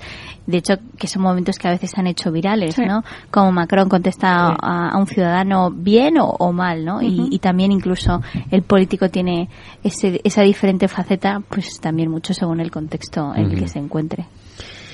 Pues Al final eh, son personas, eh, ¿sabes? No, no, no, sí, evidentemente. Eh, persona programas también son el alcalde de Madrid y, y Daniel Biondi y menuda se ha liado. Aquí ya sí que subimos de escalón, palabras mayores. Eh, porque, en fin, eh, la escena ayer fue bastante penosa. Eh, yo me alegro de que Reyes Maroto y, y, Juan Lobato hayan actuado, en este caso, con la rapidez con la que han actuado. Eh, porque la verdad es que, bueno, yo lo, lo ha comentado antes eh, Lorena, ¿no? Al principio eh, ha salido ese caso famoso del diputado de, de, entonces de Podemos, Alberto Oliver, que es compañero nuestro y colaborador en la tertulia, la tertulia económica. Eh, joder, que si conoces a Alberto Oliver dices, pero ¿por qué le dijo eso? O sea, si, o sea ¿qué, qué podría...? Es que no, no, me acuerdo de ese momento. Bueno, eh, yo es que no lo conocía, lo he visto luego, en red, lo he visto luego en, en, en, alguna, en una comisión, no sé, no he dicho nada, pero es que Alberto Oliver es la persona más tranquila, buena, o sea, eh, está con nosotros en la tertulia. Ayer no quisimos comentarle nada porque le llamaron muchos periodistas, de hecho, eh, por este asunto y no quiso entrar y ayer nosotros tampoco en la tertulia, no que él estaba con nosotros, pero eh, ni hoy tampoco, pero pero pero um, dices, pero porque entonces eh, de, el Biondi este debe tener estar debe tener este sí debe tener una cierta predisposición a buscarse um, algunas de estas, ¿no? Yo creo que, que, la institucionalidad no, no, se puede perder nunca, ¿no? Incluso aunque haya momentos, incluso aunque una situación, un contexto político, como es eh, un ayuntamiento donde hay una mayoría absoluta de un partido político frente a otro, las formas son súper importantes. Aunque en la otra bancada también te insulten o intenten crispar, eh, no podemos decir que, que la política ese es el reflejo de la sociedad. O sea, si ya nos estamos quejando de un momento de crispación y de uh -huh. polarización verbal, uh -huh. el hecho de cruzar esa línea da amparo y da pie a que la ciudadanía también se vea reflejada y decir, pues yo también me voy a relacionar así uh -huh. con la gente que tengo en mi entorno que ideológicamente pues no concuerdo, no, ¿no? Y, y, eso es peligroso. Entonces yo creo que el, el, Partido Socialista de Madrid, Reyes Maroto y Juan Lobato han hecho bien. Uh -huh. Ya está, lo siento, pero no se pueden permitir esa clase de actuaciones en política. Uh -huh. Carmen, Adriana. Sí, es que como estabas diciendo, al final los políticos bueno, son personas y, y bueno, de aquí hay de todos los talantes y de todos los tipos, ¿no? Yo creo que lamentablemente también las, el sistema de partidos o la forma en que tenemos ahora mismo, eh, bueno, los partidos en nuestro país es que al final te encuentras tanto o, tienen cabida tanto lo mejor como lo peor. Y en concreto, eh, Biondi, bueno, pues tenía también eh, como estabas comentando, pues algunos otros episodios en los que, bueno, pues ha dado también ejemplo de un comportamiento que no era muy correcto, pero es que también dentro de su propio partido, eh, bueno, a mí, pues, eh, me han ido llegando también comentarios acerca del, yeah. del, de esta persona que no, desde luego eh, ha tenido bastantes más problemas con, con otros precisamente por ese, por ese talante, ¿no? Y yo creo, como estáis diciendo, creo que la política debería ser mucho más ejemplarizante eh, y, y, debería tener un comportamiento que al final es lo que les va a llegar a los ciudadanos y si queremos tener una sociedad mucho más eh, tranquila por alguno, de alguna manera o con una mejor convivencia pues no se tendrían que estar dando esos comportamientos. Me parece fantástico que, que, el, que por parte del Partido Socialista de, de Madrid pues se hayan tomado las decisiones tan rápidas uh -huh. y, y, que no se haya dudado ni, en, ni un momento, ¿no? Es complicado porque evidentemente no todos los políticos van a tener un temple como tienen algunos. Yeah. Es decir, hay gente muy profesional uh -huh. que, que, de verdad está mmm, en, los pocos, en, en, el... No es la norma. Quiero decir, la, la mayoría de la gente puede mantener no, las no, formas. La mayoría de la gente puede mantener las formas. Eh, pero, pero hay situaciones que de verdad eh, sacan lo peor de la gente, incluso la gente normal que suele mantener las formas, se puede ver, mmm, puede salir, no sé, si llamarlo tóxico, si llamarlo eh, perder las formas, si, si Bueno, es una si forma además, de toxicidad también, sí. Sin duda, sin duda. Uh -huh. O sea, quiero decir, esta persona es una persona que se ve, vamos a usar el, el término violenta por, por uh -huh. con pinzas, ¿no? Pero, pero es una clase de violencia dirigirte hacia alguien a pesar de que no pienses igual, a pesar de que te esté molestando, a pesar de que te toquen lo personal, lo que sea, ¿no? Estás en una, en una institución yo, yo me pregunto si él pensó que se le iba a aplaudir la gracia. ¿Sabes? Pues puede ser, a lo mejor. igual sí. esperaba, porque este tipo de personas, ah, en medio del impulso también dice, bueno, mi, mi partido igual me aplaude, ¿sabes? Y, y- y- Pero es que no. O sea, ya vemos que No, no, y además, eh, ad- además en este caso, bueno, si no me equivoco, le, eh, le dieron como un acomodo en la en, En las bueno, el. Ayuntamiento de, de Sí. Madrid, efectivamente, en las listas al Ayuntamiento Él de era Madrid. diputado en la Sacaron anterior también del Congreso, sí. efectivamente. Lo sacaron de las listas del Congreso y le han dado el- un acomodo y una salida Fue la- en las eh, listas eh, de... estaba- Entonces yo creo que, que al La final de Mercedes. fenomenal. Sí. Sí, no, pero no, Eh, no está en las listas porque ahí hubo primarias en el Partido Socialista para Sí. las listas de la Asamblea de Madrid Sí. y del Ayuntamiento y ahí cada uno pues Mm. eligió su estrategia y, en la- y no se presentó a la Asamblea, creo. No, efectivamente, pero por eso digo, no sé si, si ahí también les han hecho un poco de, de, de favor a todos el poderlo sacar de, con esta con esta excusa o con este motivo. Hombre, yo me, me da la sensación de que no les tembló mucho la mano ni a Juan ni a Reyes ayer, ¿no? O sea, eh, ¿Sabes qué pasa? Que luego yo pienso y, o sea, si tú te paras a pensar en el, en- desde el punto más frío y estratégico como, como grupo municipal de un partido político, al final, al final, si quieres ser una oposición constructiva, ¿no? Frente a un partido en el gobierno que tiene mayoría absoluta además es muy difícil, ¿no? O creo que te dificulta un poco el poder generar pues ese proyecto de grupo parlamentario y de partido político, al menos aquí en, en el ayuntamiento, en la situación que tiene Reyes Maroto, para seguir, ¿no? Eh, pues creciendo como creció en estas en estas últimas elecciones. Ujú.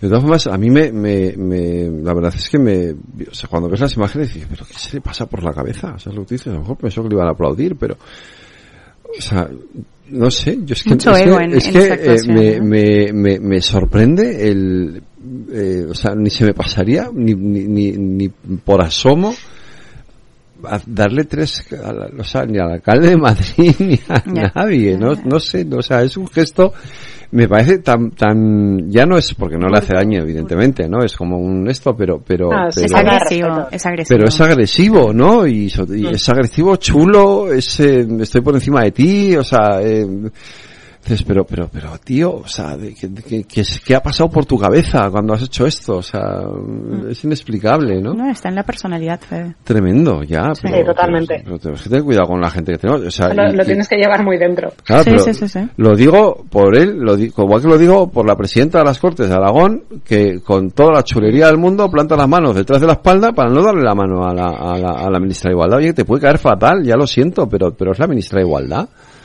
No, y, y tú en ese momento estás representando A a, todos los a aragoneses, Aragón, o sea, claro. efectivamente. A los que votan a Podemos Una también. representación institucional, exacto. Y creo que ahí no, me parece, como decís, también una falta de respeto por, por ese motivo, porque tú ahí no estás representando a Vox, sino a una institución y a, y a todos los aragoneses.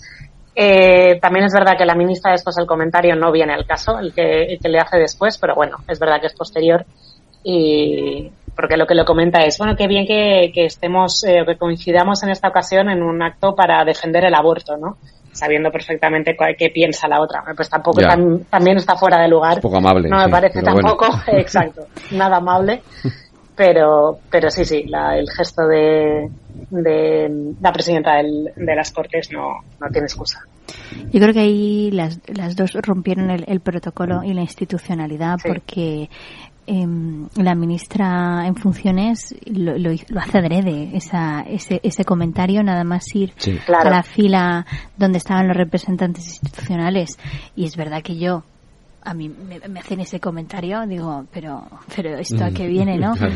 Pero también hay que saber gestionar esas situaciones, ¿no? Y estar por encima de que no son chorradas, pero son chorradas, porque estás por encima, porque representas a una institución.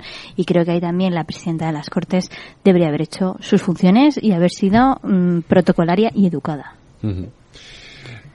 Yo, yo, yo siento que, que, que la gente no está poniendo su grano de arena para mantener la calma y la tranquilidad, de verdad. ¿eh? O sea, se está dejando llevar como por los impulsos, por, por el enfado, por la rabia, por el rifirrafe en redes sociales, por el rifirrafe entre, entre canutazos. Yo, o sea, de verdad creo que igual lo que está pasando ahora, que le ponemos más foco, pasa siempre. no lo sé. Pero de verdad creo que la gente, incluso la gente con un perfil como Irene Montero, que a pesar de, de, que, de que ha sido siempre bastante guerrillera, pues mm, ha tenido, mm, sabe mantener las formas, quiero decir. A mí me parece que Irene mm, en situaciones institucionales sabe mantener las formas. Pues tampoco. O sea, Sí, ya- y Adriana has dicho que eh, una cosa que yo creo que es muy importante, que es el tema de las redes sociales, que al final son gestos que están casi hechos para, poder eh, para viralizarlos, para, poder esos, para que se viralicen, sí. sí. Y eso también, dejarse llevar por eso también es una lástima en la política. Eso es importante y creo que tenemos que hacer una reflexión, ¿no? La crisis Sí. de la autoridad y de la institucionalidad, porque al final eh, estamos dando más importancia a las celebritas, ¿no? El ser celebridad en redes sociales que a la autoritas. Y a, y a la institucionalidad de por sí, ¿no? Al final, este tipo de actitudes socavan la democracia institucional y el institucionalismo y el respeto que, que se le debe por parte de a quienes elegimos y quienes nos representan. Esto me lleva un poco al momento en el que estamos. A ver, eh, si yo creo que anécdotas de estas ha habido siempre. Me estaba acordando ahora del aquel que le dio una bofetada a Mariano Rajoy en un meeting, ¿no? Un puñetazo realmente fue, o sea, fue casi un puñetazo, le hizo, le hizo daño, ¿no? Eh, y cosas de estas las hemos visto más veces, igual que hemos visto acosos a otros políticos. bueno, a Kennedy lo mataron. Ah, bueno, a. Kennedy lo mataron, efectivamente. Si nos, si nos salimos del marco, del marco Correcto. Hay cosas interno, ¿eh? decir, eh, eh, efectivamente, eh, la política siempre ha generado momentos de polarización o de, o de, y de violencia, ¿no? O sea, esto, por desgracia, ha ocurrido siempre. Pero sí que es verdad que yo percibo, en relación a otras épocas en, nuestra historia reciente democrática, eh, un punto más o un plus, un cierto plus de, de, de enrarecimiento, de polarización, que lo que tú decías, que socava, eh, puede acabar socavando los cimientos de la democracia, y esa parte a mí me preocupa un poco, ¿no? Eh, ha terminado esta semana, eh, Feijóo, como ya era esperable, no ha sacado adelante la sesión de, la, la sesión de investidura, eso sí, se ha erigido en un líder de la oposición, un buen líder de la oposición, ha demostrado que tiene habilidad parlamentaria, que sabe responder, no tiene la flema de Rajoy, pero, pero a veces hasta es gracioso. Eh, me hizo gracia, por ejemplo, ese momento cuando le dice a, a Aitor Esteban, yo quiero ser progresista igual que usted, ¿no? Yo esto lo he comentado hoy, quiero decir, claro, es que decir que, que el bloque progresista es progresista porque está el PNV o está Junts, la verdad es que es bastante chocante, pero bueno, vale. Si le queremos llamar bloque progresista, llamémosle bloque progresista, pero con PNV con Junts ahí metidos, no muy progresista no es. Pero, pero, entonces, ese punto ahí me hizo gracia, ¿no? Yo quiero ser igual de progresista que usted, ¿no? Pero es verdad que, bueno, en fin, esto ha pasado y ahora ponemos el foco en, en lo, en lo verdaderamente, no es porque lo otro no sea importante, pero esto es importante porque lo que está en juego ahora sí que ya son cuestiones eh, que pueden tensar mucho también la, la, la vida política, ¿no? Eh, ayer hemos visto cómo esta mañana se aprobaba esa resolución en el Parlamento de Cataluña, eh, como ayer el PSC y el PSOE sacaban ese comunicado que de su lectura lo que se deduce es que por ese camino vamos a elecciones y os lo pongo encima de la mesa. Vamos a elecciones, vamos a una investidura, con perdón, ¿a dónde coño vamos? Porque yo no lo sé. Y se saca la bola de cristal. Yo. Los dos escenarios son posibles. O sea, creo que es verdad que con el comunicado del PSOE y el PSC se marca una línea roja concreta y un marco concreto de cara a la negociación. Eh, pero creo que también está por ahora ese marco de poder llegar a un gobierno de coalición o por lo menos del Partido Socialista, ¿no? Eso todavía está en la mesa. Habrá que ver ahora de verdad cuando se pronuncie el presidente, después de la ronda de contactos que empezará otra vez el rey el lunes de la próxima semana, cuál es eh, el discurso, ¿no? Y el marco que establece ahora sí el presidente en funciones y el y el elegido para ver si sale otra vez gobierno o no. Pero igualmente yo me puedo imaginar de repente un escenario a finales de noviembre, principios de diciembre que ya ha terminado el plazo y no, no puede haber un acuerdo porque se aferran al tema del referéndum, con, con un Pedro Sánchez detrás con una bandera de España y haciendo un discurso por la unidad de España dicho, y, y que aquí no y que nos vamos a elecciones. Perfectamente están los dos escenarios porque al final eh, estamos en un contexto hipervolátil. Sí, yo- o sea, yo, yo, yo creo que hay dos escenarios, pero mm, dentro de ellos pueden pasar varias cosas. Es decir, yo no puedo confiar Lo que puede pasar es que Junts y Esquerra mm, no reculen, es decir, o, o- rebajen un poco su- sus demandas. Eso puede pasar y que lleguen a un pacto. Sí, además porque es el marco de una negociación. Que Sí, efectivamente, es, es el, es 200 el principio de la negociación, efectivamente. Puede pasar que Pedro Sánchez ceda. Más todavía. Sí. Vale. Es decir, quiero decir, no es la primera vez, con todo el respeto que le tengo a Pedro, no es la primera vez que estaría diciendo algo y después no cumple o después termina cumpliendo cuando dijo que no lo iba. Quiero decir, esto puede pasar también. Yo, no- yo no creo que esto sea muy descabellado. Y sabiendo que dentro del Partido Socialista hay gente que no piensa como Pedro, gente que, que ha estado durante estas le- esta última legislatura en contra de cosas que ha hecho Pedro y Pedro simplemente ha seguido adelante y se ha cargado a quien se tenga que cargar. Quiero decir, Pedro es survivor. O sea, ya, ya lo sabemos. Manual de resistencia, vale. Manual de resistencia de Pedro Sánchez.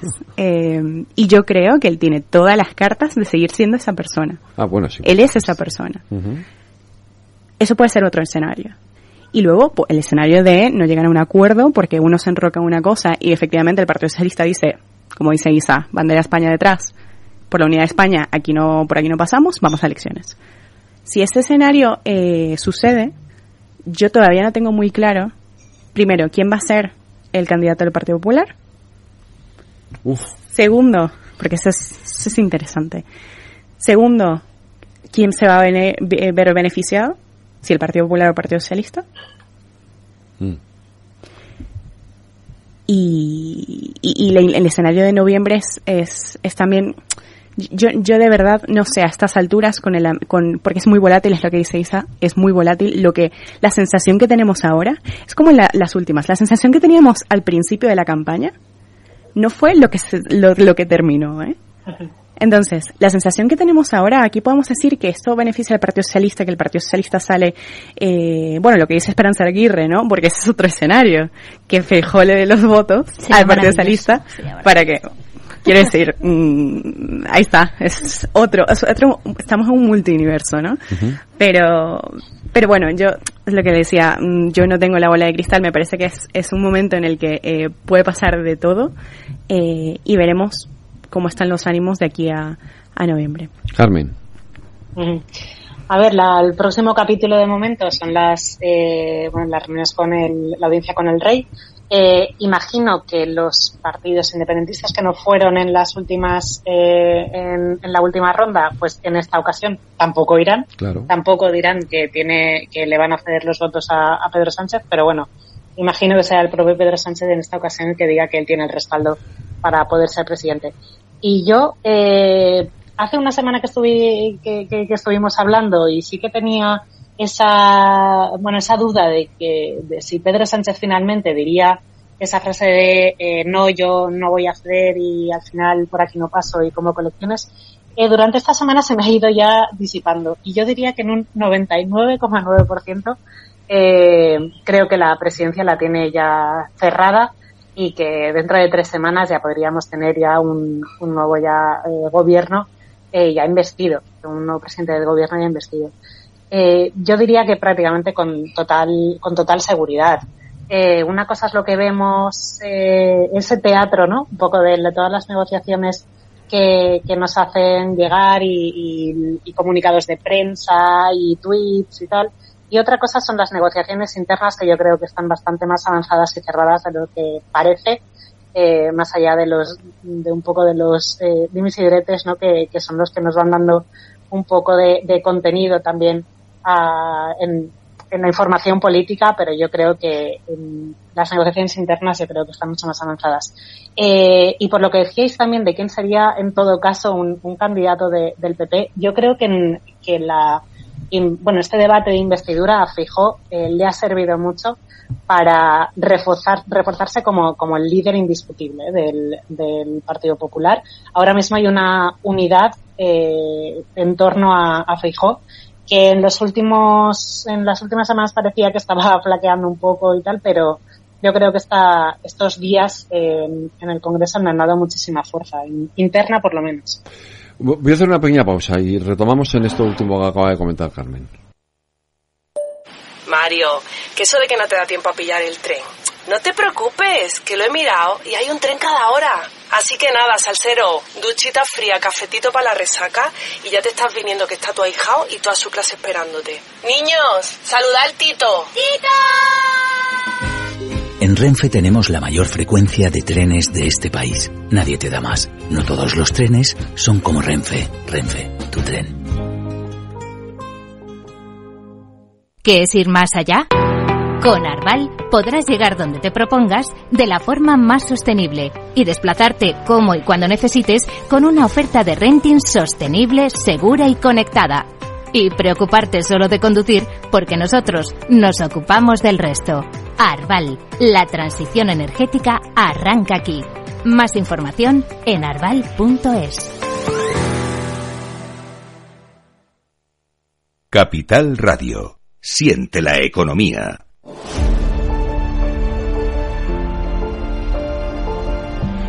Vamos a, con el último tramo de la tertulia. Decía esto, ahora volvemos otra vez con el tema de la amnistía y tal, pero, pero Carmen ha puesto encima de, la, de- encima de la mesa esta cuestión de si Feijó será, no será, si va a continuar. Yo creo que sí que sale muy reforzado internamente del, del debate. Eh, es verdad que se ha puesto, claro, esto, ah, por parte de la izquierda ha sido un reproche, ¿no? Es decir, luego usted a qué ha ido al debate, a ser presidente del gobierno o a ser líder de la oposición, ¿no? Y yo creo que él era consciente de que iba a ser líder de la oposición, o sea, que no iba a salir como investido presidente del gobierno. Si hubiera renunciado, eh, yo recuerdo lo que le pasó a Rajoy por renunciar, que le cayó la del pulpo, con perdón por la expresión, pero le cayó la del pulpo, así, de claro. Y, y a lo mejor si hubiera renunciado, pues le hubiera caído la misma. Entonces, eh, yo creo que ha hecho lo que tenía que hacer y ha hecho el discurso, el único discurso que podía hacer, porque era evidente que nadie, no- que los que no le iban a votar eran mayoría, ¿no? Y que además ahora sabemos lo que va a hacer o podemos predecir, ¿no? Sacar esta bola de cristal y, y decir más o menos cuál es el recorrido que va a hacer el Partido Popular. Ahora, ahora de verdad consolidado Alberto Núñez Feijóo. Terminaba diciendo eh, hoy el gobierno de la mentira, ¿no? Que parece que volvemos a- al 2004. Eh, este es el marco del PP y habrá que ver cómo, cómo hacen la estrategia y ese encaje, porque al final eh, la investidura pasa por Cataluña, sí o sí. Eh, y a partir de ahí también el Partido Popular, en el caso de que haya un escenario de repetición electoral, tendrá que saber encajar Cataluña en su discurso y en su campaña electoral. Va a apostar por el reencuentro con Cataluña, aunque sea evidentemente con otras alternativas, cómo y por qué, ¿no? Y qué clase de, de campaña van a hacer ahora de aquí hasta que haya la siguiente investidura de Pedro Sánchez si el rey le, le concede eh, el mandato para, para que empiece a correr el tiempo. Eso determinará también mucho el ambiente, ¿no? Eh, y lo decía antes Adriana, en las últimas elecciones empezamos un- una campaña del 23J muy desfavorable al Partido Socialista y todo, todo ese verano azul que se iba a venir y al final eh, la estrategia, la mala estrategia y el mal encaje de los acuerdos le pudo a- al Partido Popular y de ahí los resultados. Así que a ver qué hacen, si han aprendido o no la lección para saber de verdad cómo reflejar esa estrategia y España. Yo, yo creo que, eh, o sea, es complejo porque yo no sé cuál va a ser la situación, cuál va a ser el resultado de las próximas elecciones. Y yo creo que depende bastante de cuál cree el Partido Popular que va a ser ese resultado. Porque, ojo, Es muy difícil, ¿eh? Claro, porque, es decir, hay gente que dice la manifestación del domingo, ¿no? Hay gente que dice que ante las cosas que ha puesto, o ante las demandas que, han- que ha puesto Cataluña sobre la mesa, la gente se ha enfurecido y ahora va a votar en masa al Partido Popular. Y bueno, ahora el, el gobierno progresista no es posible, ¿no? Ese es un lado. Tre- Tres conciertos de taburete eran los manifestantes ¿Eh? en Felipe II. Tres conciertos de taburete en el Within Center. Sí, sí, sí. Quiero decir, eh, teniendo el Partido Popular 8 millones de personas, o sea, mínimamente 30.000, mm, 40.000 personas, era lo esperable, hay gente cree, que cree que ese, ese- esos tres conciertos de taburete se van a trasladar a- al resultado de, de enero. multiplicado por. Claro, Bueno. ev- evidentemente. Eh, y luego hay gente que cree que simplemente el resultado va a ser más o menos igual, que, que, que Cataluña está ahí, es decir, que ahora o entonces el, el, el Partido Popular va a tener que encajar a Cataluña. Pero de verdad creemos, sabiendo el Partido Popular, que, que, que no van a ganar, o sea, que, bueno, que no van a ganar, que no va a poder ser investido eh, Feijó, sabiendo que el líder de la oposición tiene que estar en el Congreso, que Feijó va a estar los cuatro años en el Congreso? ¿O se va a ir a los dos años mientras se cocina el nuevo líder del Partido Popular? ¿Tú crees que eso el electorado lo tiene en cuenta? No, pero quiere decir, ¿quién va a ser? O sea, estamos hablando de quién va a ser el, el candidato del Partido Popular. Porque yo creo que el próximo líder de la oposición, es decir, Feijóo es ahora líder de la oposición, pero yo no creo que le quede mucho tiempo como líder de la oposición a Feijóo. O sea, de verdad, yo, yo creo que él está amortizado. O sea, que es una persona que ha llevado años- décadas en política, que ahora mm, no sé si es el momento de que él pase cuatro años más en el Congreso. Entonces, el próximo líder del Partido Popular, aunque esté en el horno mientras Feijóo es líder del Partido Popular, para mí tiene que boxear y entrenar en el Congreso. Es decir, no puede ser Ayuso, no puede ser Juanma Moreno. A menos que estos de repente se presenten en las listas para las próximas elecciones. Pero para mí el líder del Partido Popular tiene que boxear en el Congreso, tiene que cocinarse en el Congreso, porque si no, va a tener muy poca visibilidad. Va a tener muy poca visibilidad. Carmen. Uf, es que estamos hablando de unos futuribles ya tan Sí, lejanos claro. porque el, claro, yo, yo ya, ya os digo que yo tengo casi el total convencimiento de que no va a haber unas, unas futuras elecciones. yo también, que han- ¿eh? hablando de forma próxima, ¿no? Entonces ya no sé si la próxima legislatura durará dos años o durará los cuatro años. Yo, conociendo ya a Pedro Sánchez, va a intentar estar los cuatro años, Obviamente. a no ser que le hagan también el acomodo en algún sitio que a él le interese. Pero el, entonces el, las cosas cambian tanto en cuestión de dos semanas que no sé qué podría, qué puede pasar de aquí dos años o incluso cuatro. Eh, no, me atrevería a ir mucho, mucho más allá. El, yo creo que, que Feijóo en- ha hecho un, el papel que tenía que, el papel que tenía que hacer y el que se esperaba, incluso un poco más, eh, porque se sabía que iba a hacer eh, una, un discurso y unas intervenciones que iban a, a cuadrar con esa seriedad, sensatez, esa formalidad o esos eh, principios que, que el- sólidos que se le presuponen o que quería transmitir, eh, pero además con ese punto también de, de crítica, incluso de el, ya como estabas como estabas diciendo antes un poco ya también hasta hasta simpático no que hay mucha gente que tampoco eh, conocía la parte parlamentaria de, de Feijóo y, creo que, que bueno que él en su en su haber estará pues el haber conseguido pues reforzar como os decía el su papel de líder de, en el Partido Popular pero además creo que hay eh, pues mucha gente que no era del o que no votó al no le votó a él ni al Partido Popular y, y, hombre pues que, que por lo menos pues él lo ha conocido y creo que no le ha disgustado Bueno, yo, yo creo El- Sí, termina, termina, Carmen. no y además me gustó mucho la- las eh, cómo eh, habló eh, al, al eh, bueno al independentismo tanto catalán como como del País Vasco incluso también al PNV cómo, cómo le respondió ¿no? yo creo que que es eh, que ahí también estuvo eh, mucho más sólido de lo que la gente esperaba. Creo que era mucho más eh, firme incluso de lo que mucha gente también esperaba, porque eh, al final, como os decía, se esperaba esa bueno esa seriedad y demás, pero no se esperaba quizá que fuera tan eh, tan duro, incluso en algunos casos.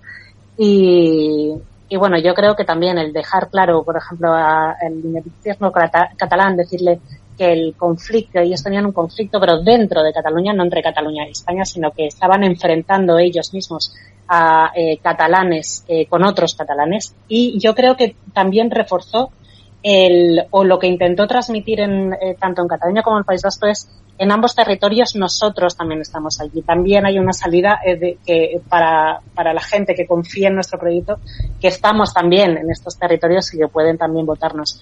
Yo creo que, que ahí hizo un papel también muy bueno y bueno, de cara al futuro yo no tengo ni idea de si va a estar los cuatro años, se va a cocinar un próximo candidato para dentro de cuatro años, no lo sé.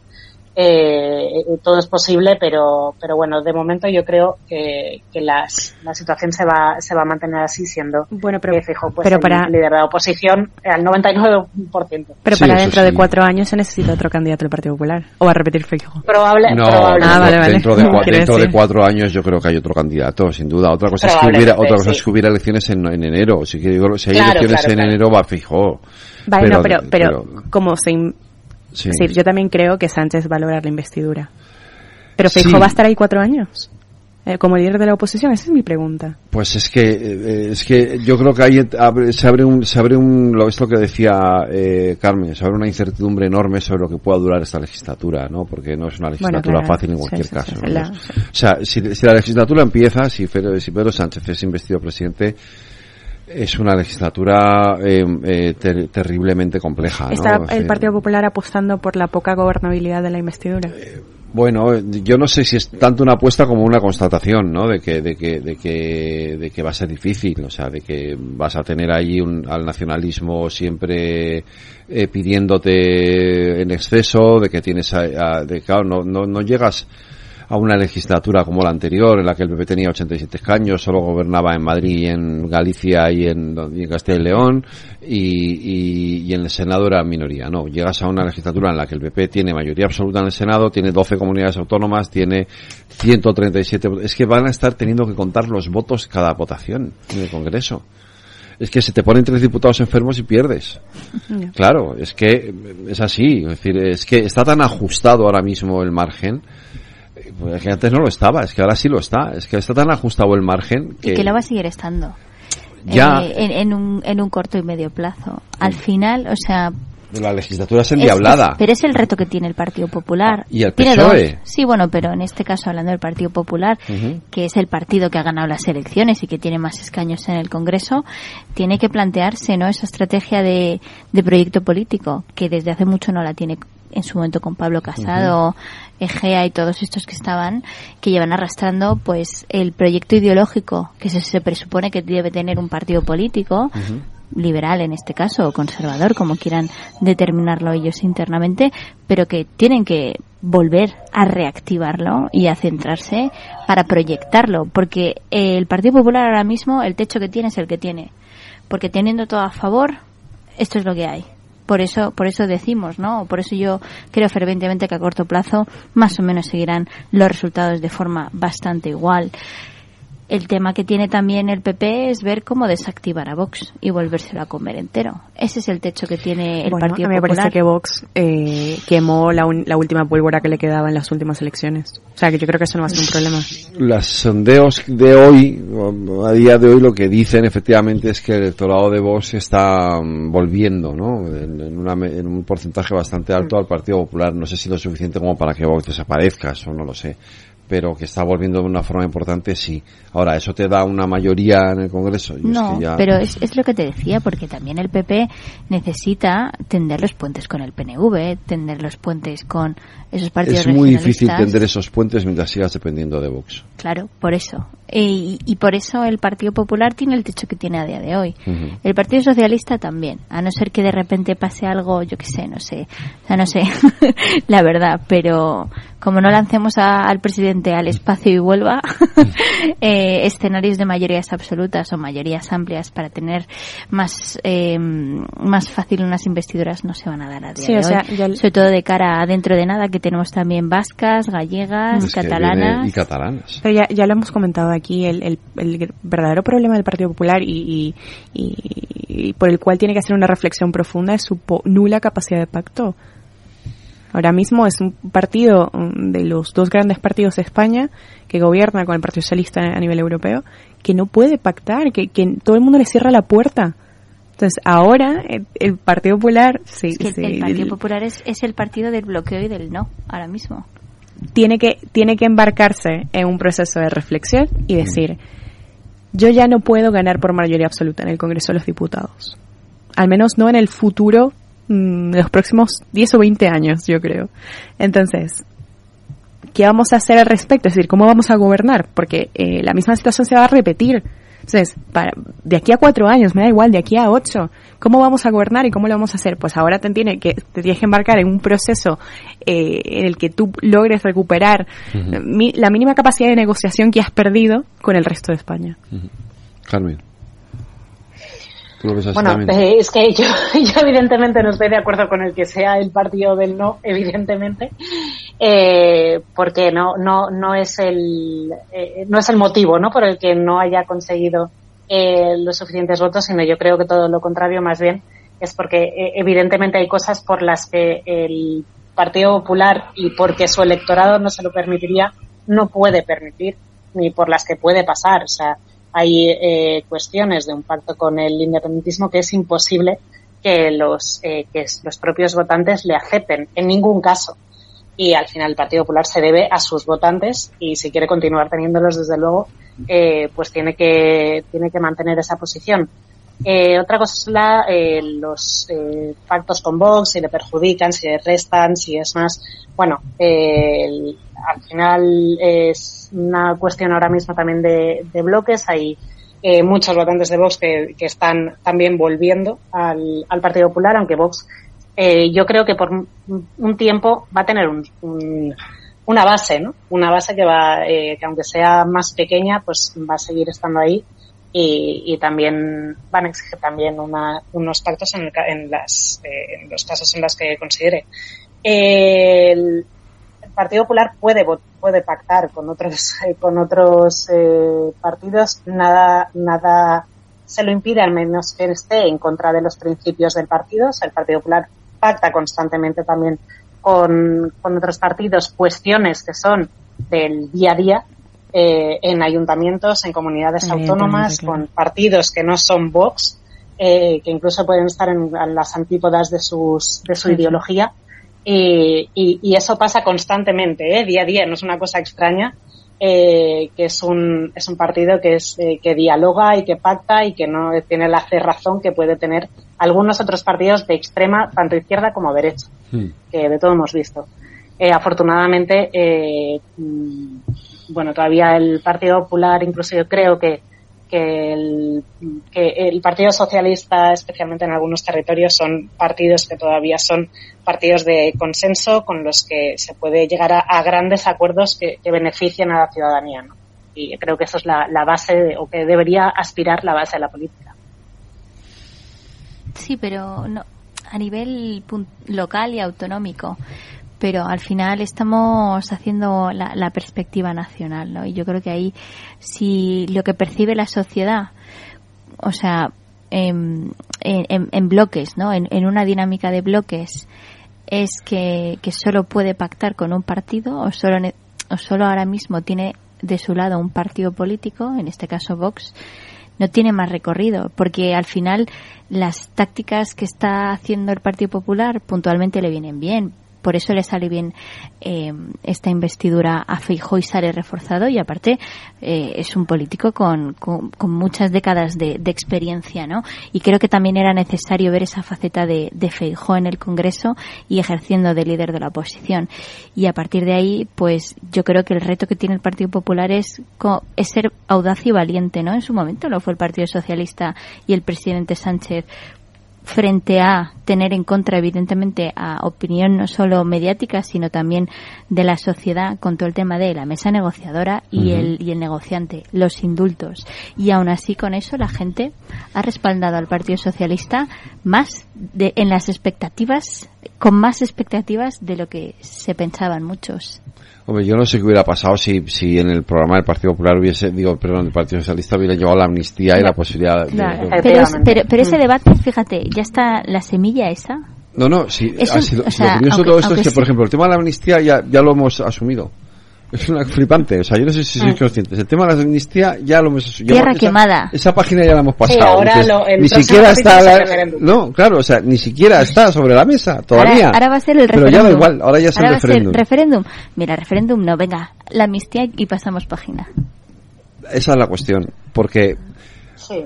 si van al referéndum eh, y el PSOE dice que no, ¿nos creemos a un Pedro Sánchez investido con la bandera de España después de todo lo que ha pasado? Sí, sí, sí.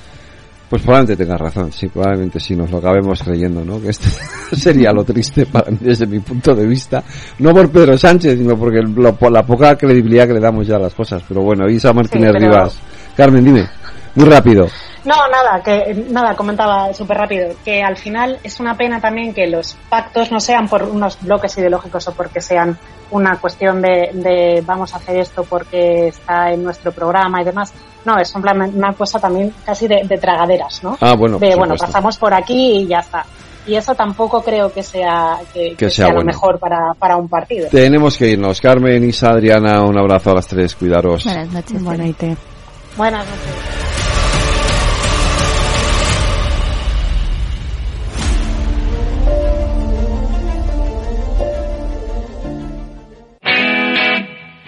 Todos los lunes de 11 a 12 de la mañana en Capital Radio tienes una cita con Rock and Talent. Un programa diferente que combina el talento con las canciones de rock más inspiradoras. De la mano de Paloma Orozco conocerás gente emprendedora, las startups más novedosas y las ideas más originales del mundo de la gestión. Rock and Talent. Los lunes nunca fueron tan sorprendentes. Si enciendo la radio, renta fija. Si abro el periódico, renta fija. Si entro en internet, renta fija. Pero, ¿cómo aprovecho la oportunidad? En Renta 4 Banco te lo ponemos muy fácil. Letras del Tesoro sin esperas, fondos de renta fija un clic y una amplia gama de bonos a largo plazo. Todo con la facilidad y garantía del primer banco español especializado en inversión. Entra en r4.com o en cualquiera de nuestras oficinas y no dejes escapar la oportunidad. Renta 4 Banco. ¿Quieres más? Capital Radio. La genuina radio económica.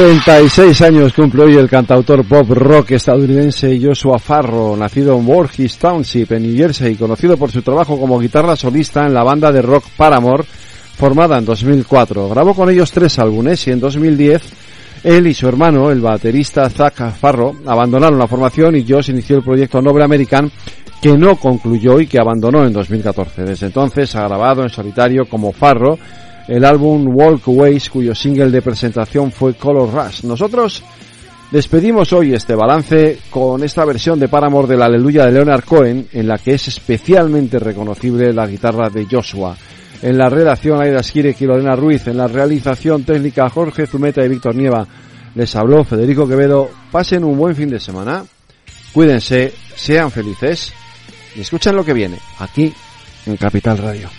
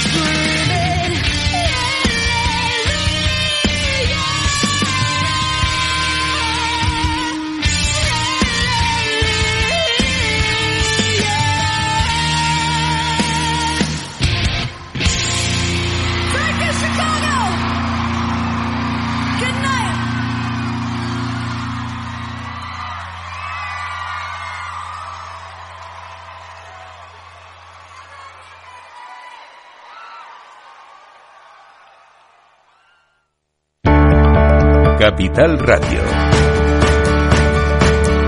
Siente la economía.